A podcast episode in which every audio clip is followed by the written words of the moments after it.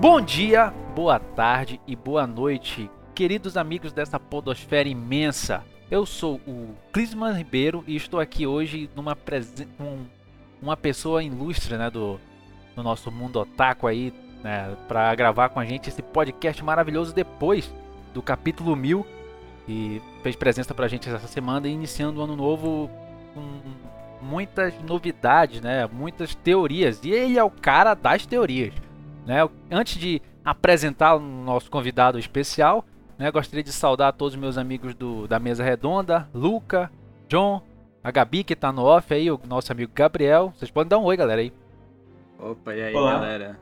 E aí? Hoje é um dia especial para todos nós, né? Porque estamos na, na presença dele, sim, conhecido como o dinossauro otaku da, dessa das mídias aí, nosso querido amigo, né? Eu até considero amigo porque ele é um Nakama também.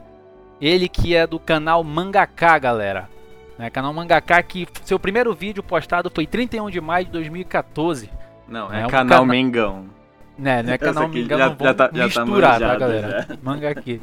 Um canal que foca na cultura otaku, falando de animes e mangás. Falando de muito Hunter vs Hunter, Naruto, One Piece e qualquer coisa relacionada que der na cabeça do nosso amigo, ele vai comentar para você, trazer boa informação, um conteúdo bem trabalhado e com certeza você vai adorar. Se você não conhece, pode ir lá, que o nosso convidado aqui vai trazer para você boas informações. Sim, galera, você acha que acho que já descobriu aí quem é, né? Ele mesmo, Evandro Fusari. Tudo bem, Evandro? Ah, é comigo? Ah, é que ninguém me chama de Evandro, então eu não sabia que era comigo. Como costuma te chamar, Evandro? É Sandro, Salamandro, Eita. Juliano. Deixa eu botar aqui. É, ah, ninguém me chama pelo meu nome. Eu chamo Evandro. Salve. Eu, eu vi salve, que salve, o, o, seu, o seu sobrenome é italiano, na é verdade?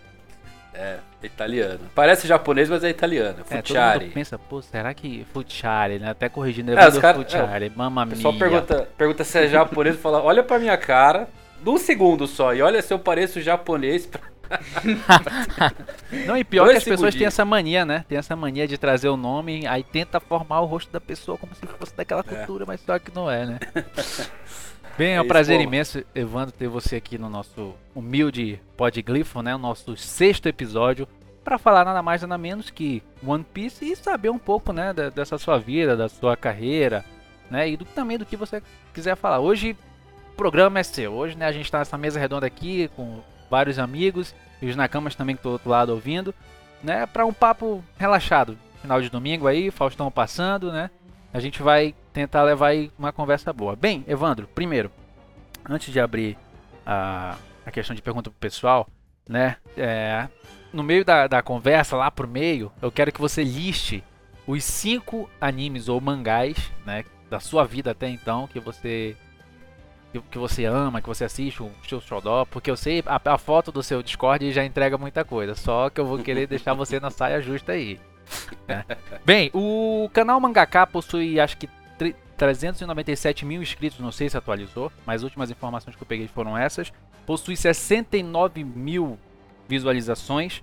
Né? O primeiro vídeo que você fez, Evandro, foi maior coleção de mangás do Brasil. Que eu vi que você né, lá no início, em 2014, tinha um objetivo de fazer uma coleção de mangás, cara. Tipo, não sei como é que tá, não sei se você fez vídeo mostrando como é que tá essa coleção de mangás. Pode falar um pouco pra gente desse, desse projeto que vem desde 2014? Ah, foi, foi uma coisa meio. É, me deu um estalo. Eu tinha, eu tinha uma coleção de mangá até considerável. E inclusive isso remete um pouco à criação do, do meu canal, o, o Mangaque, é o Mangão, né, pros mais íntimos. Hum. A galera vê o que acha que é um O. Acho que é o Mangão. é. Inclusive, até contar a história pro pessoal que muita gente não sabe por que não me chamam pelo nome correto. Exclusivo, me chamam hein? de Evandro, é. Porque uma vez eu fui inventar de falar em vídeo, e os vídeos têm um mega um alcance que um cara me mandou uma mensagem, um, um fã do canal, dizendo que era mega fã, acompanhava todos os vídeos e não perdia um vídeo do canal do Mangão e ele me chamou de Eduardo, ou seja, ele não sabia meu nome, nem o nome do canal, mas ele falou que eu perdi um vídeo. Aí eu vim inventar de falar isso, né, durante um, um, vídeo e viralizou. Então ninguém mais me chama pelo nome, agora é Sandro, Salamandro, Fernando, o que vocês acharem. Inclusive quando me chamam de Evandro agora eu nem olho mais, porque até esqueci. Agora me chama todas... de... É, Evandro dos mil nomes agora. Acho que todas as tentativas de, de acertar seu nome viraram ape- automaticamente apelidos, né? É, viraram. E- Eu buscando informações sobre você, eu ficava, não, oi Leandro. Não, Leandro não, não é Leandro. Ah, Evandro. É difícil, cara. Mas é muito legal isso, é, onde chegou nesse ponto de, de ter essa interação com o pessoal. E justamente a criação do canal, nesse ponto de ter uma coleção grande, é, culminou num ponto muito legal que já vou chegar nele. Mas lá em 2013, eu já tinha uma coleção considerável, só que eu costumo falar que conforme quanto mais velho você fica, você ganha uma habilidade passiva que é um tanto quanto negativa, um drawback na sua vida. Você deixa de fazer novos amigos. As pessoas É, se tornam muito pessoas- passageiras na A sua gente vida. acaba se tornando aquele eremita, né? Básico. Exato. isola. Então, ou você traz os seus amigos, né? É, é, Quando eu falo isso, as pessoas acham que eu realmente não tenho amigos. Eu tenho amigos, mas são amigos de infância, de longa data. E conforme você vai ficando mais velho, você, essas pessoas casam, vão trabalhar e tudo mais. E você não cria novos vínculos. Apesar da internet possibilitar isso, não é um contato real. Não é um Não é contato ali, realmente. n- Não é um contato social. E eu venho dessa época que realmente eu brincava na rua e tudo mais. E eu sentia muita falta de. Desde a minha adolescência. Você é, é É, de onde, Evandro? Você é de onde, Eu por sou, favor? sou de São Bernardo do Campo, São Paulo. São Paulo, né? Você tem quantos anos hoje, hoje? Hoje eu tenho 14. 14? Mais, mais... Mais uns. O que? Mais uns. Uns 20. Faça Não, a matemática aí, você de 22 anos eu tenho. Eu, eu, eu Pronto. presenciei God. Não, não presenciei God Valley, não. Eu tô, não tô tão velho, não. Você pode até perceber, galera, que até a parte Não, da mas- idade ele vem com enigmas. É. Não, eu- eu- exatamente. Não, mas eu, eu sou da era de ouro da, man- da, da manchete. Eu assisti Cavaleiros e tudo mais. É, tem muita gente que só nasceu ali em 94 e fala que viveu. Não, você não viveu, você não pegou a era de ouro. Eu você só sou, de no- eu sou de 92, Evandro. Eu tenho amigos Então. que nasceram em 90, 89 e me criticam até hoje. Até hoje. Vou logo dizer aqui um abraço pro meu amigo Thiago, que eu falei pra ele que eu ia entrevistar você. Ele é fanzaço, Evandro, fanzaço de Yu Hakusho. Ele quer que eu assista, quer que eu assista, eu consegui ver os primeiros episódios. Não é que eu não consiga ver o restante, é que realmente o cotidiano da pessoa fica muito conturbado e você tem muita Fica coisa pra ver e tudo mais. Muita é coisa, né? complicado. Só que eu, eu respeito muito o Hakusho, porque até então eu sou muito fã do Togashi, sou por causa de Hunter vs Hunter. Foi a única obra que eu consegui acompanhar certinho no time certo. Ah, os- o, o Gabriel também do podcast aqui é super fã, o Luca também. O- enfim, ou Eu seja, a a gente dessa, dessa. Eu sou de 92. Como sou de 92, eu- a maioria das, das coisas eu peguei no reprise. Entendeu? Sim. Então é É, complicado. Eu não, eu peguei aquela parte do, do, do comercial, anunciando. Eu vivenciei mesmo, assim, sabe? Uhum. Foi, foi uma, um grande formador É, a do que o seu muito responsável de eu estar aqui hoje, essa parte da Era de Ouro. Uhum. Só que nessa época, aos anos 90, quando você é um garoto e, e você gosta disso, hoje, hoje em dia você ser geek, né? A palavra Uhum. geek ela virou uma coisa meio na moda, virou uma coisa legal, você se torna cool, você se torna maneiro. Uhum. E na minha época não, na minha época era só nerd. Você ser um nerd naquela época era muito ruim é muito ruim. Entendeu? Era uma, uma coisa assim que você sofria muito e tudo mais. E eu tinha uma uma proteção natural de não contar isso pros meus amigos de escola, por exemplo. A baita era uma bobeira. Hoje em dia eu penso e falo, puta, cara, é que quando você é jovem, assim, você tem aquele medo de. Ai, talvez a galera vão me zoar e tudo mais. Então eu não contava, não, não, experienci... não vivia essa experiência com novos amigos, buscando a galera que gostava do que eu gostava. E, eu era, muito difícil, né, Evandro, naquela época. era muito difícil, eu era apaixonado, porque também quem gostava naquela época também não, não conversava sobre isso. Isso. Não tinha hoje esses grupos assim e tudo mais. Então a galera também que gostava, porque naquela época era desenho, não tinha essa de anime. O termo anime nem existia. Era um desenho. E você. Desenho japonês, né? Exatamente, você com, com 14, 15, 12 anos, você falar que você assistia desenho ainda naquela época, porra, não tem nada a ver. É. Entendeu? E isso foi acumulando, assim, conforme eu fui envelhecendo, crescendo. É, eu fui me arrependendo dessas escolhas, deveria realmente ter, ter, ter, sei lá, procurado novas amizades, vivenciado novas coisas, acho que seria muito maneiro. O RPG esteve muito presente também na minha vida. Fiz bons amigos do RPG, foi onde eu fiz ali uns poucos é, que gostavam dessas coisas, porque tá meio que interligado. Quem gosta de RPG, o RPG de mesa, tá? Não, É, o manual de criar é quem falar pra ficha. mim, não, quem falar pra mim que RPG é Zelda, dá licença, né? Porra. é. Cara retirar. falar, cara falou que jogar, jogou, jogou RPG nos anos 90. O que, que você jogava? Joguei Zelda. Não, pá, vai, vai pro inferno. Não, e pior que esses os RPGs eletrônicos beberam, né, desse. Ah, sim. Hoje em, né? dia, hoje em dia é normal, é. Mas naquela época não tinha isso, era é. tudo, tudo interpretativo e tal. E aí, cara, eu cheguei, eu continuei comprando os mangás e tudo mais.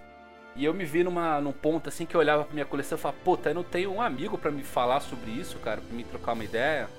Meus amigos é, que eu tinha não sabiam onde estavam, cada um tocando a sua vida. Não tinha ninguém para falar. E aí foi quando eu descobri essa ferramenta mágica que é o YouTube, né? Uhum.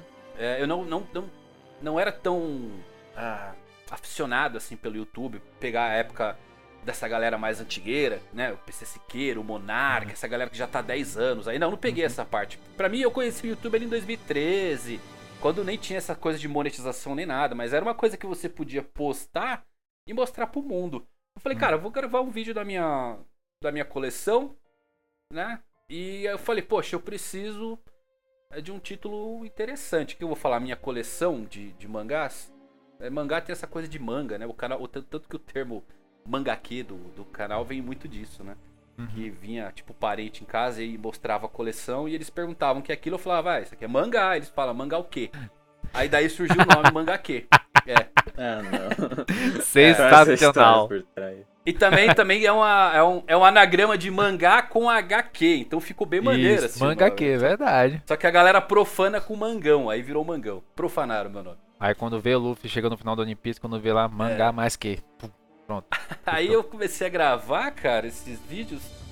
E eu falei, pô, vou, vou meter um projeto aí. Eu comecei a pesquisar quantos mangás tinha na época, assim, já, já tava com, com uns mil e pouco. Eu falei, porra, deve estar tá na faixa de uns 3 mil mangás lançados. Quer saber? Eu vou tentar fazer a maior coleção de mangá do Brasil, que são todos uh, os mangás lançados no Brasil, coleções completas, não ia pegar nada é, de fora, né? Porque. Naquela época, aí... Evandro, desculpa, você já, já, já era do meio da, da informação? Você costumava trabalhar com o que? Produzias?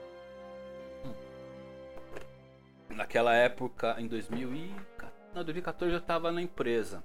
Eu tinha uma empresa com meu pai. Trabalhava numa empresa, a gente trabalhava com, com peças automotivas, assim, nada a ver. Não trabalhava com parte de informação. Totalmente nada, fora mas... do nicho, né? Sim, mas eu já tinha uma certa experiência com internet. Então, é, inclusive a empresa, a, a, empresa que eu trabalhei, me deu a experiência para mim é, trazer isso tudo pro meu canal. Né? Hoje eu trato meu canal de uma forma empresarial. Apesar de eu ainda fazer muito por diversão. E a gente já chega nesse ponto também. E eu falei, ah, cara, eu vou tocar. Vou... Só que naquela época os mangás ainda tinham um preço tão tanto quanto atrativo. Era um mangá de 12 reais, né? Hoje os mangás estão coisa Nossa. artigo de luxo, muito caro. É, verdade. Eu, para começar minha, minha coleção de Hunter, meu amigo, eu tive que olhar para poder assinar. E eu é. nem sei se vocês podem me dizer se na assinatura vem tudo certinho. Acho que não, né? Vem, é. Depende, a Panini vem? anda né, cagando. Não, a assinatura é assim. Se você assinar hoje o One Piece pela Panini, você vai receber a partir do volume atual. É. Entendeu? Hum. Isso quando eles não mandam gente... errado, né? É, tem muita gente que, que acaba até caindo nessa pegadinha. Me manda muito essa pergunta. Se você vai assinar o One Piece hoje pela Panini, você não vai receber do volume 1. Você vai receber do volume atual. Tá? Então, One Piece está esgotado. Esqueçam. Não comprem usado. Até porque saiu o papel jornal. E o One Piece, cara, é uma obra igual Naruto que vai voltar em formato de luxo. Enfim, esperem que uma hora é. volta. E eu é, comecei é, a fazer, né? Comecei a catalogar, e gravar. Aí gravei meu primeiro vídeo, uma GoPro que eu tinha. completamente aleatório, só mostrando os mangá e falando. Tem ainda no canal esse vídeo. É, tem o primeiro vídeo lá. E. E foi muito maneiro, assim, porque eu postei esse vídeo e eu lembro até hoje que eu tive em uma semana 70 views, cara. E aquilo me deixou numa felicidade tão grande, porque eu não tinha ninguém para falar e de repente tinha 70 pessoas. Hoje tem, acho que uns. Quantos mil hoje, né? 5 mil, mais de 5 mil por aí. Eu tava é, verificando. É, então. Sim, hoje já passou já. Eu, eu, eu hoje atual tenho 4 mil volumes. Eu cheguei a ter. Talvez ainda tenha a maior coleção de mangás no Brasil. Tá? Tem gente que tem mais, mas o pessoal tem HQ e mangá em outras línguas. Eu só tenho. Até 2015 eu tinha todos os mangás lançados no Brasil. Todos. Oh, Só que acontece, é querendo ou não, é um custo caro para você gravar um vídeo. Tava ficando caro. Eu cheguei a contabilizar em um mês que eu já não tava mais comprando tanto assim, que se eu fosse comprar tudo que eu queria, porque não paro de lançar. Eu tinha que Uhum. desembolsar quase mil reais por mês. Hoje, se você vai comprar tudo, você vai gastar dois, três mil reais. É muita coisa, entendeu? Você não tinha nenhuma E- espécie de patrocínio, assim, nada? Não, cara. Era tudo do bolsítio, tudo do. Não, eu, É eu, tudo- que eu briguei com a editora, eu ainda brigo até hoje. A editora, as editoras são, são muito atrasadas, as editoras estão estão 20 anos atrasadas nessa coisa de divulgação aí. Pois é, cara. Tipo, Entendeu? eu tenho um projeto com um amigo meu, Evandro, de montar um, um café mangá. Até falei pros meus amigos no grupo. Na, na- que inicialmente aqui em Manaus, né? Que eu sou de Manaus. Essa- ele é japonês mesmo, tem família lá e tudo mais, tá pra lá. Ele tem vontade de trazer essa questão do café mangá pra cá. Uma área onde você pode se encontrar com os amigos, passando anime na TV, os mangás pra você ou, ou alugar ou ler na hora, tomando um cafezinho, entendeu? Conversando com os amigos, assim. A gente tava conversando, eu tive que entrar em contato com as, com as editoras, né? Com as, a, quem distribui e tudo mais. E realmente é complicado, cara. Entendeu? A gente manter esse contato pra poder trabalhar no merchan, na divulgação. É É, difícil, como é você bem detalhou, né? Não ligo. Eu vou deixar até digo pra você, em vez de você fazer isso aí, faz um meio de café. Acho que vai dar mais sucesso pra você, viu? Verdade, Traz o pô. Você mesmo de pode de se vestir. Deixa eu anotar É. aqui no Evernote, rapidinho. O meio de café acho que vai ter muito mais sucesso esse conceito trazendo aqui pro, pro Brasil. No Brasil. E, e as editoras, elas cagam, cara. Elas não ligam. E o. o, o- eu- o que aconteceu? Eu cheguei, eu tive algum contato, não vou, não vou falar que não tive. Eu, eu mandei e-mail, entrei em contato com todas as editoras, poucas me, me responderam. Uma que foi é, bem gentil, inclusive foi o Cassius, né, da JBC, que hoje ele tá na Conrad. O Cassius é um cara, cara fenomenal. Ele nem tinha que me responder. E ele deu a dica tal. Então eu entrei em contato com JBC, Panini, New Pop, Devir, ah, a única que me começou a me mandar mangá era a Panini. As outras meio que é, ignoraram. Ora, E que, qual, qual que é o problema das editoras? Eles mandam.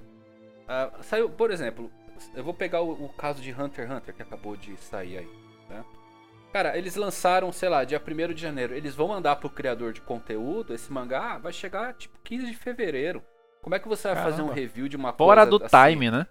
Não, não dá. Todo mundo já, Uhum. quem que ia comprar já comprou, ninguém vai esperar isso. E eu brigava justamente com as editoras, falei, meu, manda. Por é possível que vocês não conseguem tirar, sei lá, um lote de 50 antes. Man, eu quero antecipar. Eu pago pra vocês o mangá, eu quero, só que eu quero antecipado, eu quero igual o jogo que a galera manda antes pro, pro jogo, pro pessoal do YouTube criar conteúdo, né? E você tem uma exclusividade. Então eu queria essa exclusividade, não me importava de ganhar, eu queria pagar pelo mangá, até porque eu era colecionador. Cara, Uhum. cagaram. A- as editoras, como eu disse, eles estão ainda a parte de marketing deles. Se alguém das editoras estiver escutando, vale pra todas vocês. Vocês ainda estão nos anos 90, vocês ainda acham que é mais interessante você colar um pôster dentro do, do metrô do que usar a rede social, cara. Então o criador de conteúdo tá aí pra isso. Tem canal hoje de amigos meus que fazem reviews dos lançamentos e eu falo: não faz review de mangá. Você tá dando conteúdo completamente gratuito pras editoras em troca de nada, em troca do quê? De um mangá? Vai pro inferno, não. Hoje, se uma editora quiser anunciar comigo no canal, vai ter que pagar. Entendeu? Porque eu procurei de novo, Panini, fala, olha, One Piece, Berserk, eh, tudo, tudo isso eu tenho um alto engajamento no canal. Me manda os volumes novos, eu não me importo de colocar, porque eu gosto das editoras. Entendeu? Elas trouxeram muita coisa boa pra mim, são importantes também na parte da minha jornada do trabalho. Manda pra mim, eu coloco em exibição durante é o product placement que a gente fala, que você coloca o produto em destaque no seu cenário, a pessoa vai olhar ali, né? Cara, sem custo nenhum. Também não quiseram nem saber, então hoje em dia é, não preciso mais e se quiserem só pagando, entendeu? Só que eu também falo pro pessoal que faz conteúdo assim, não faz, não faça review de mangá das editoras brasileiras, tá? Porque é, você tá trabalhando completamente de graça para eles e não é assim que funciona. As editoras têm que olhar de uma forma diferente. Se eles começarem a dar uma atenção ah, não especial, não quero que ninguém seja especial, mas se eles começarem a dar uma atenção que o criador de conteúdo merece, como por exemplo, só mandar a coisa antecipada ou você ter um contato melhor, cara, aí você faz o que até eu volto a fazer e tudo mais. Mas fora isso, poucas editoras hoje em dia, a Pipoca Nankin faz um trabalho muito bom na internet, adoro a Pipoca Nankin. Tem um canal muito bom, as obras que eles É, trazem outra. completamente fora da caixa. Com o maior prazer, eles me mandam assim, eu sempre posto eh, no meu Insta e tudo mais. Não faço reviews, né, nem por conta disso que eu acabei de falar, é mais por conta já de engajamento. O engajamento hoje de review de mangá físico aqui no Brasil é. Cara, não dá, entendeu? Pra quem vive do canal, é muito baixo. É uma, muito é uma baixo. assim. utopia, né? É, não dá pra você viver no YouTube você fazendo review de mangá lançado no Brasil. Infelizmente não dá. Infelizmente. Aí você Então, segue firme e forte linha. aí, né? na- na- em busca de, de completar sua coleção maior do Brasil, né? Não, não, parei. Parou? Parei, parei, não, muito dinheiro, né, cara? A, a cabeça muda, não, pô. Tu, tu tem praticamente um One Piece dentro da- das É, prateleiras, como né? eu falei pra você, chegou num ponto que comecei a gastar muito dinheiro. E eu falei, puta, cara, e esse dinheiro que eu tô gastando aí, será que vale a pena? Eu não tô ganhando dinheiro com o canal. Tô gastando muito dinheiro com coleção. Então só tá saindo, não me tá me dando retorno. É uma coisa que tá sendo bom pra mim, porque é, eu comecei o canal em busca de fazer amigo. Tá sendo bom, só que também eu tenho que cuidar um pouco do meu financeiro, do meu bolso, né? Então, com o passar do tempo, eu fui deixando um pouco isso de lado. Né? Eu tive um momento muito ruim ali da minha vida, acho que em 2015. Até na parte de empresa, financeira, e foi ali que eu parei. Então hoje eu tenho minha coleção parada, até penso em vender, acho que vou vender toda a minha coleção, porque tua cabeça muda, né, cara? Então, porra, eu tenho dinheiro, sei lá, dinheiro de, de um carro aí, de uma Audi. tem uma Audi na prateleira, não, vou catar e vou, vou vender isso aí, catar esse dinheiro e investir. Hoje eu, hoje eu penso mais em me aposentar, virar pescador e tudo mais e deixar isso aí pra lá. Virar um high leg da vida. Ah, isso aí. É, continuando aqui, mano, você falou muito bem a respeito da época da manchete. O seu primeiro anime foi o Cavaleiro do Zodíaco, não foi? Foi Cavaleiro Zodíaco. Foi- Isso. foi meu No primeiro- final da entrevista, eu vou imitar o Mestre Dogo pra você. Pra você sentir Ah, aquela ver. nostalgia. Eu Aí imito o sim. Tokyo. E seu primeiro mangá é o, foi o Lobo Solitário, não foi? Foi meu primeiro mangá. Mesmo No- sem no- ter o termo mangá cunhado, foi, É. o primeiro contato que eu tive. Sensacional. É, 89, né, cara? 89 saiu esse, esse mangá da, do Lobo Solitário. Se eu não me engano, saiu de forma legal. Olha que maravilha que é o Brasil, né? A galera só pegava as coisas, imprimia aqui e vendia. Não tinha nem contrato nem nada. Não, é que naquela época o termo mangá não existia. Talvez muita gente não saiba, né? Mas Uhum. esse Lobo Solitário veio até em formato de HQ, formato americano. E odiei, obviamente, que odiei a arte. Meu pai comprava pra mim muito gibizinho da turma da Mônica. E não tinha, ele comprou isso aí de forma aleatória, né? Esse que vendem na banca, né? Pega aqui, legal, meu filho. É, gostar. isso, isso. Aí eu acabei pintando, porque tava meio opaco, meio cinzento, aquilo lá preto e branco. Falei, deixa eu dar uma cor pra esse samurai aqui. Aí pintei ele. Foi meu primeiro contato, mas não necessariamente assim que foi já um contato que me despertou. Tudo começou mesmo com Cavaleiros ali na manchete. Eu peguei, cara, a, a reprise do Cavaleiros na Band. Eu só consegui terminar Cavaleiros na Band, pra gente ter uma ideia. E, e o meu primeiro contato com Hunter também foi na Rede TV. Rede TV, Fullmetal, tudinho, que ela passava no horário, né, que dava pra assistir. Eu- Eu assisti os animes e depois ia brincar, entendeu? Era, era, minha época era essa. É, de lei. Teve muita, nessa época antes de Cavaleiros, desse, desse trecho aí, teve muito Tokusatsu, que foi muito importante também, né? Que eram, pra nós era séries. Eu não sei- É. O termo Tokusatsu eu fui conhecer, sei lá, anos atrás, há pouco, com pouco tempo, que eu fui saber que se chamava assim. Pra mim era uma Pode série, botar. então...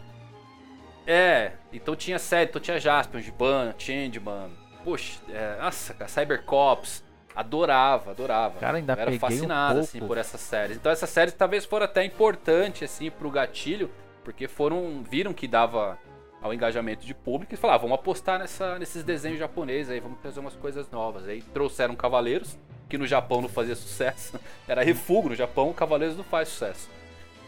E trouxeram e brasileiro adorou, cara. Então, E pensar que hoje em dia o Japão ama de coração o One Piece, né, cara? Se você vê em cada canto tem as estátuas e tudo mais, é, é uma febre lá, né, é, cara? One Piece, One Piece não dá pra... Eu acho que... o- A One Piece é um marco histórico pro Japão ali, vai ser... Vai estar pra sempre ali gravado, nada vai superar One Piece. Eu duvido que qualquer série É, é muito É, complicado. é, venha Tem que correr muito. superar. É até engraçado o povo do Brasil. Eu já vi muita gente no Twitter falar que ah, o Oda é falido, né? Porque se você tá no Brasil, seu ciclo é mais fechado, né? Se você é mais iniciante. Você só conhece Uhum. o Naruto, né? Por aí. Agora, mano, no na Shonen Jump lá no Japão, acho que o Boruto, pelo menos, acho que não tá nem chegando no top 5 lá no Shonen Jump, mas, cara, One Piece No Sempre. Japão, que é o país de origem de todos os animes, cara, ele, sério, é muito impressionante. É, e tem muito, né, cara? Não, já, a gente não conhece talvez 10% das obras que são lançadas. Sim, né? é verdade. Isso é verdade. Fora isso, tem os, do, tem os Doujinji, que são é, como se fosse as obras que o pessoal pega e, e recria com outros personagens. Tem uhum. eventos enormes, assim. De... O pessoal, por exemplo, pega o Zoro e cria um one shot, uma história do Zoro e vende isso. Cara, o Japão é Sim. fantástico, assim, pra essa coisa. A gente não conhece 10%. Então, As fanfics. Quando... As fanfics, é. Quando você tem essa coisa no. Do, do, do, dessa concorrência e você se destaca, não tem como. One Piece é enorme. Os mangás são realmente no Japão é tipo. Sério, é um universo, porque o que a gente mais sabe, assim, pelo menos que dá pra gente saber, são os animes da temporada, né? A gente vai assistindo junto Sim. e tal. Só que em mangá, cara, tem tanta coisa que você só, você só vai descobrir quando fizer sucesso. É muito material, é pela divulgação mesmo. E, e é uma coisa, e... eu. Pode falar, João. Sim, e atualmente, além do Japão, a gente está pegando conteúdo da Coreia, da China. É, Isso, é, os famosos webtoons, solo leveling mesmo, que estourou recentemente. E é muita coisa que a gente não conhece. Tipo, o Webtoon já tem todo um universo de desses, desses mangás coreanos. Que eu acompanho alguns e são bem interessantes, bem legais.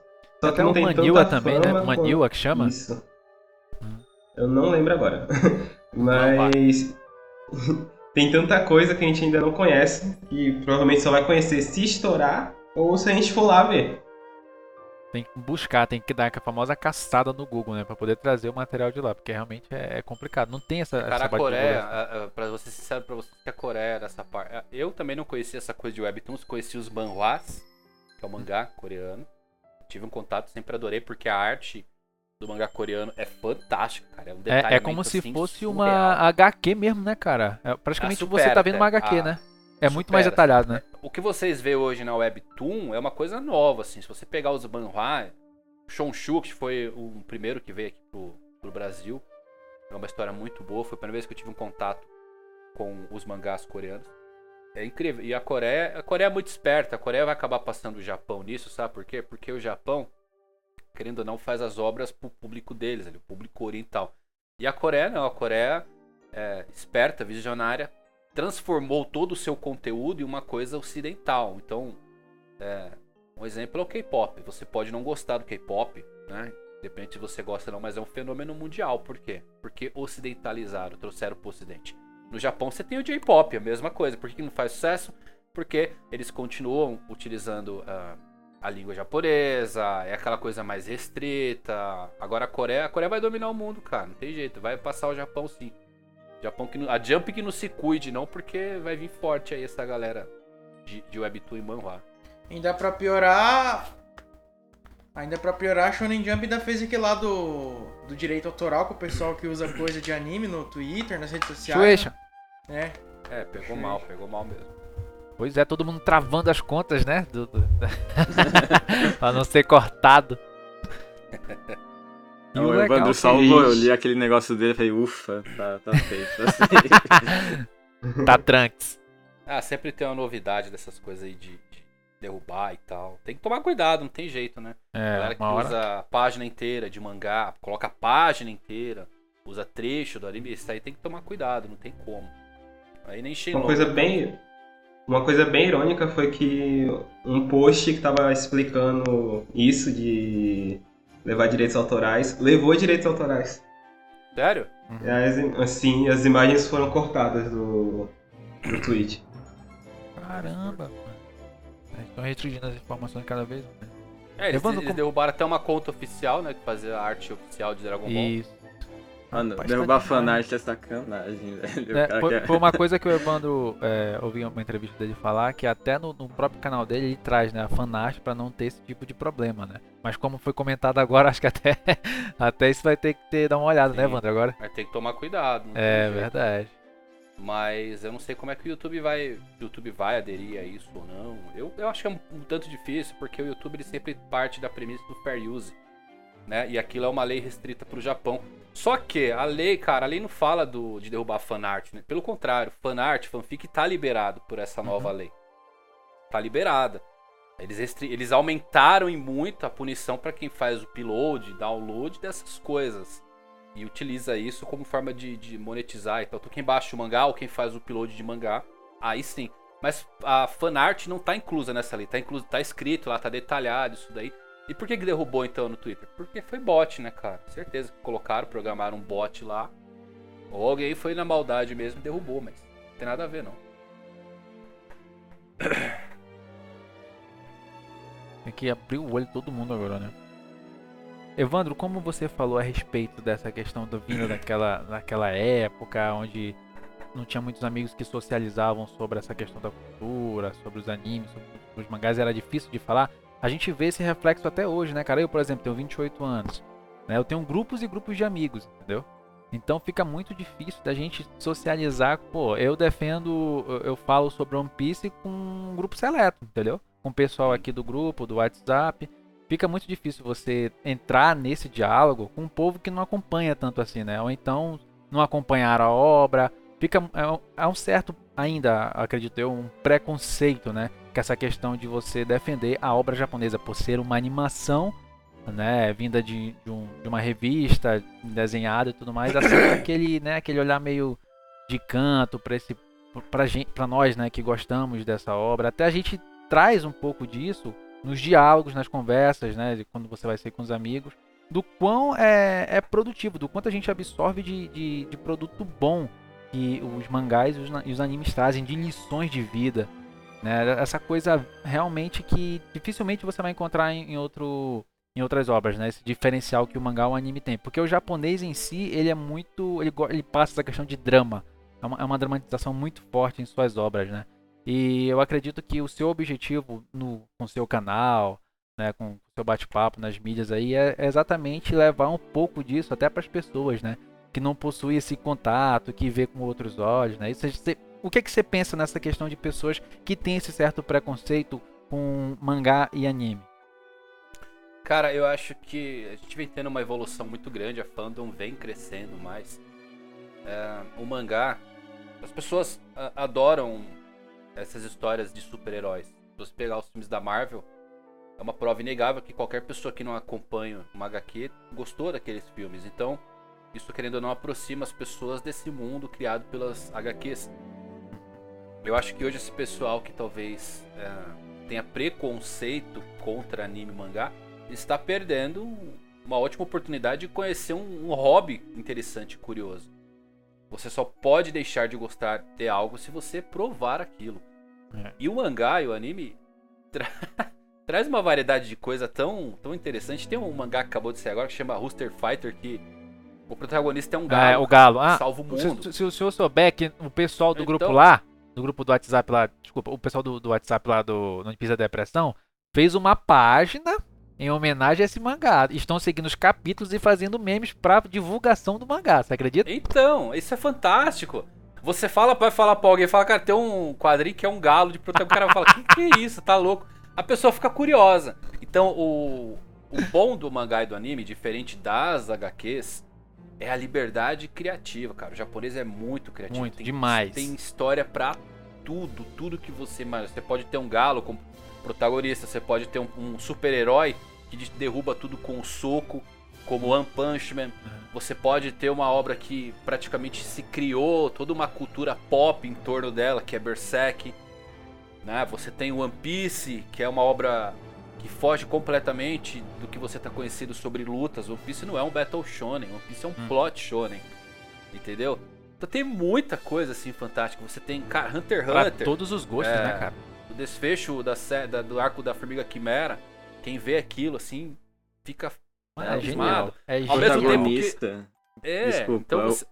o, o, aqui, o que me impressiona é que a maioria, por exemplo, Hunter x Hunter, pra você ver como é diferente, né? É muitos mangás que é o, o herói, né? O protagonista que se transforma Sim. e ganhando vilão. O Hunter x Hunter não, cara, é triste. É não, pesado. É. Nossa. O desfecho é muito interessante. Mas o desfecho, você pega ó, o grande vilão Meruim, aquilo pra mim é o melhor desfecho de um vilão que eu já li. Eu li, li muito, li o livro. Primeira cara, vez que eu chorei é vendo o anime é foi no Meruim, velho. O vilão é, é um absurdo aquilo. É um puta de um vilão bem construído. O desfecho é de ficar de boca aberta. E não adianta você falar é maravilhoso. pra pessoa spoiler, é maravilhoso. a pessoa tem que ver. Aí você fala, ah, então a galera. Eu deixo até duas recomendações pro pessoal. Às vezes tem uh, um amigo, uma namorada, um namorado, um marido que, que não gosta, às vezes você quer trazer. Duas recomendações bem fácil para você fisgar qualquer pessoa uh, é, para gostar desse mundo. É Death Note, é uma obra que todo mundo vai uhum. gostar, independente é. de, de curtir anime ou não. Porque... Death Note é top 3, meu top 3. É, Death Note é, tem uma história muito cativante. É, Death você, Note cara, eu que, sempre falo. Que, é, é atividade isso daí? É, a criatividade de Death Note é outro nível. Uhum. É o anime que até quem não gosta de anime vai gostar. Sim. e um outro anime que eu deixo uma recomendação que todo mundo vai. vai vou dar até spoiler aqui já do meu top 5, né? Mas. Esse anime não tem como você não. não vou, vou mudar. Vou, vou, não, vou mudar. É a recomendação. Se pra alguém que não gosta de anime você quer trazer pro mundo, apresenta Beck. Mongolian Beck é bom. Squad. É Beck muito é bom. bom. É, é, é, um anime que tem. É sobre música, mas Isso, você tem. Cachorro todo de... costurado. Isso. Só que a música ali é tudo inspirado em Rage Against the Machine, Queen, Nirvana, Beatles. É então bom. não tem como uma pessoa que. Todo mundo gosta de música, vai se apaixonar por essa série.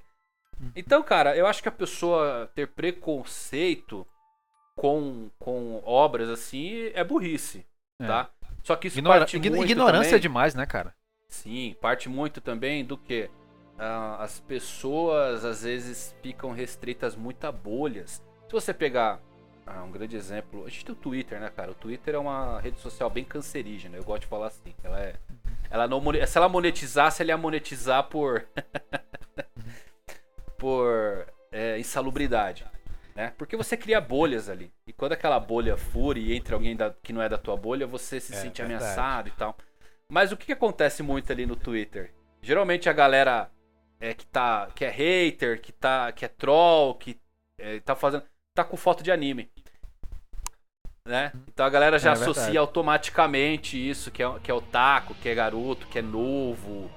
Entendeu? A pessoa cria esse preconceito por causa vezes, de, né? de, algumas poucas atitudes que existem uh, na internet. A internet ela aproxima muito o mundo e isso às vezes não é tão bom né? Por causa dessas coisas de criação de bolha. Pra você ver, Evandro, que eu tive que criar uma conta de anime para poder socializar com meus amigos de anime, tu acredita? Então. Pra você ver, tipo. Eu, eu não tô generalizando, né? Não, não, não, não, tô falando, eu só tô dando um né? exemplo inverso, né? Mas você pega, por exemplo, quando tem alguma discussão, alguma coisa, a pessoa Isso. fala, ah, não vou nem. Eu ignoro porque tem a foto de anime no perfil. A galera, a galera, é. a galera cria tudo isso, entendeu? Uhum. Mas é bom que ao mesmo tempo você tem nessas redes grandes pessoas que difundem. Independente de você gostar do conteúdo ou não dessas pessoas. A gente tem o Peter do Nerd, né? O maior uhum. canal aí, cara. Vem Nerd Tracks! Né? É, então não tem como. Esse cara tá sempre divulgando, meu Isso. canal, o canal da outro, do outro pessoal. A gente tá sempre tentando é, aproximar. A gente tem muita briga até dentro da fandom, né, cara? Você pega. Uhum. Vai, deixa sair um capítulo de Boruto e vai ler o comentário pra você ver. Só treta, é só briga. de fã de Naruto não, e fã que... de Boruto. Porque o fã do Naruto é aquele cara que acha que a obra deveria ter acabado e não continuado. E tem o fã é, que continuou com Boruto e quer brigar com aquele de Naruto. É mó divisão doida, assim, é, sabe? Verdade, verdade. Desnecessária. O pessoal poderia estar, tá, sei lá, teorizando, se unindo. Eu não vejo muito isso em One Piece. One Piece já é uma fandom muito isso. unida. A galera captou bem a mensagem do, do que a série tenta passar. Isso é muito bom. Sim. Inclusive o nosso grupo, One Piece da Depressão, é... é eu entrei como um novato, né? Aí eu consegui conhecer gente, pessoas maravilhosas. O Gabriel e a Gabi, que é, eles moram em outros estados. Eu sou de São Paulo, Gabriel do Rio Grande do Sul e a Gabi da Bahia. A gente se viu e, cara, foi muito legal. E One Piece me, me deu isso, tá ligado? E eu fiquei muito feliz. E é isso mesmo. É, a questão sobre a amizade, né? Eu que fui atrás, né? Eu que queria debater, né? Porque eu gosto muito de, também de saber teoria. Inclusive, eu, eu né, vejo, eu assisto seu canal desde a Reverie, né? Que é muita, muito plot, né? E você, caraca, quero, quero ver gente falar e teorizar. Aí você dá umas opiniões muito boas. Eu fiquei, pô, que legal. E aí foi meio que isso, né? Que junta muita gente. É meio. Sabe, uma, uma coisa tão boa que muita gente né, deixa disso, mas é, eu só agradeço e é muito bom. Primeiro, eu vou falar uma né? coisa. Eu não sou do Rio Grande do Sul. Ah, foi mal. E segundo, esse eu papo sempre, de... Eu sempre confundo. Esse papo de fanbase e câncer aí, eu acho que a pior de todas é a de Boku no Hero, né? Nem a de Naruto, né? Eu não sei se você ele já é fãzaço, tá, Evandro? Ele é fãzaço de Boku no Hero. É, eu conheço bem Eu a, gosto, a eu praga. gosto. É, cara, eu, eu, eu, eu, eu falo assim, eu já entrei meio nesse estado meio, eu sou meio zen quanto a essas coisas. Pô, se você não gosta da obra, pô, maneiro, paciência, não vou tentar te forçar pra você que você tá errado. Você não gostou, cara, tá, segue a tua vida, vai achar uma outra que tu goste, né? E eu gosto disso, o canal foi criado pra mim fazer amigo, pra unir as pessoas. Então eu faço um vídeo, eu vou trazer um vídeo, tem muita briga entre fandoms. Às vezes um, um fã de, de Naruto fica provocando um fã de One Piece, de One Piece provoca Naruto. Cara, eu vou falar dos dois, por quê? Porque eu, eu posso trazer o pessoal pra conhecer essa obra. Entendeu? Eu não- só que eu não, ao mesmo tempo eu não tento forçar que a pessoa está errada. Aí que se começa uma discussão completamente errada. Você pode apresentar pontos de vistas, né? Fala, olha, essa obra é assim, assim, talvez você devesse, é, devesse dar, dar uma oportunidade, conhecer e tal. Mas a galera fala, cara, eu não gosto, One Piece é um lixo. Você vai falar, puta, você vai xingar o cara e tal, tá errado. Não, tá errado, é a opinião do cara, fazer o quê? Uhum. Mas eu acho que tem muito dessa coisa, de One Piece une, né, as pessoas. Eu fiz, vou falar pra vocês, eu conheci o canal em 2014 e hoje tenho grandes amigos. Consegui fazer, meu objetivo era fazer amigo, fiz, tô fazendo mais. Costumo falar É que eu não tenho inscrito no canal, tenho é, amigos, então vou fazer 400 mil amigos agora. Isso é fantástico, cara. É isso que eu ia comentar, tipo, o seu conta objetivo até animes. então. Isso. Então como é que eu vou criticar? Como é que a pessoa pode criticar, ter preconceito, sendo que eu consegui fazer amigo, cara, assistindo anime, falando do que eu gosto. Olha que coisa fantástica. Isso, né? isso é, isso é muito. Isso é muito. é, como é que. Tipo, a palavra certa eu acho que é reconfortante, né, cara? É algo muito, muito bom quando você tá falando de uma coisa e atrai outras. Né? Como você ouvi você falando no primeiro podcast lá, você trouxe isso. Não, meu objetivo é fazer amigos e tudo mais. A gente vê agora o tempo que passou, você conseguiu, né? Se você tá na- no, no time certo, tá no momento certo. Tipo, essa admiração que o povo criou, né? é, de você e tudo mais é o reconhecimento, nada mais do que o reconhecimento do seu trabalho, né? De tudo Sim. que você lutou, buscou, foi como você fala, criou os roteiros pra falar, pra passar o conteúdo pra gente. E quem realmente gosta e é apaixonado por esse universo todo, tá lá no seu canal comentando de forma sadia, dando os likes, né? A gente aqui do, do, do pessoal do Unipisa Depressão também admira muito, sempre tá dando RT nessas coisas, porque é a questão da, da, da empatia, da troca de, de energias, né? Por esse universo tá proporcionando isso. Isso é sensacional. Tipo, eu admiro muito a, a pessoa que você é, né? Pelo, pelo a forma como você se prostra na- no seu canal para passar pra gente a emoção. Não só você, como também o All Blue, o Chapéu de Palha, os outros aí que vêm à frente, como teve aquela live que vocês fizeram. Pô, sensacional. Eu fiquei muito feliz, cara. De ver todo mundo junto ali, trazendo a cultura, trazendo o Piece. Eu falei, caraca, eu vou rachar e tal. Sabe? Isso é maravilhoso. Eu sou um cara, eu- meus amigos conhecem aí, que defendo muito o, o defendo muito o onipicismo que eu falo, né? Onde eu vou, eu levo a palavra do mestre Oda. Onde eu vou, defendo isso, porque a minha história de One Piece, resumindo, como eu, co- como eu iniciei, como comecei a gostar, Evandro, eu fui buscar na- no Google porque One Piece, todo mundo fala que One Piece é foda, One Piece é foda. A frase que ficou na minha cabeça no início era One Piece é foda. Todos os comentários É. que eu via no, nos sites e tal, One Piece é foda, One Piece é foda. Mas por que tão foda, meu Deus do céu? Aí fui. Iniciei e tô aqui hoje fazendo podcast, conversando com o Evandro Fusari e com meus amigos e tendo uma noite maravilhosa, entendeu? Então é essa questão de quebrar barreiras mesmo.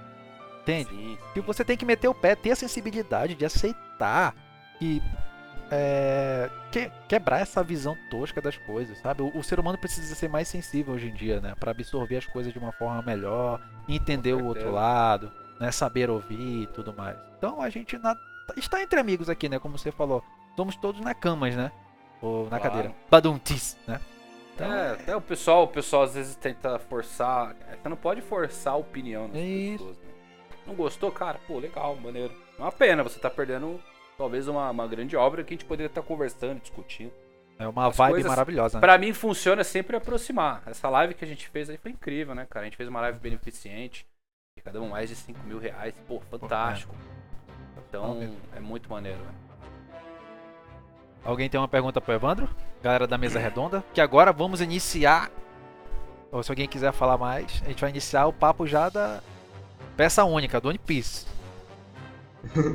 é, eu queria só fazer mais uma pergunta em relação ao início do teu canal. Teve alguma resistência da família? Alguma crítica? É, sobre você ter focado atualmente focar seu trabalho todo no, na internet porque toda vez que a gente vê alguém criando um canal, sempre fala que a família no começo não apoiou. E com você foi diferente? A, a minha família, cara, eles não, não, não interferiram, não tive assim. Óbvio que assusta, né? Você fala, olha, vou viver fazendo vídeo no YouTube. Mãe, você é então, youtuber, então? É, então isso, isso acaba assustando um pouco, mas não tive não tive nenhum comentário assim que me desanimou, nem nada, pelo contrário. Deram um, um espaço completo para mim iniciar essa jornada. E eu acho que a, as coisas sempre tem que ser uma escolha pessoal. Se você faz escolhas pensando nos outros, isso volta para você como um peso nas costas, é um peso de um mundo nas suas costas. Então você sempre tem que pensar no que é bom para você. Para mim, naquela época, não é nem questão financeira nem nada, mas é uma coisa que estava me fazendo bem. Eu tava passando por um momento talvez é, de ruim na minha vida, difícil. E o canal se tornou essa forma de eu extravasar, de eu é, me sentir bem, me sentir produtivo, é, conversava com pessoas, entendeu?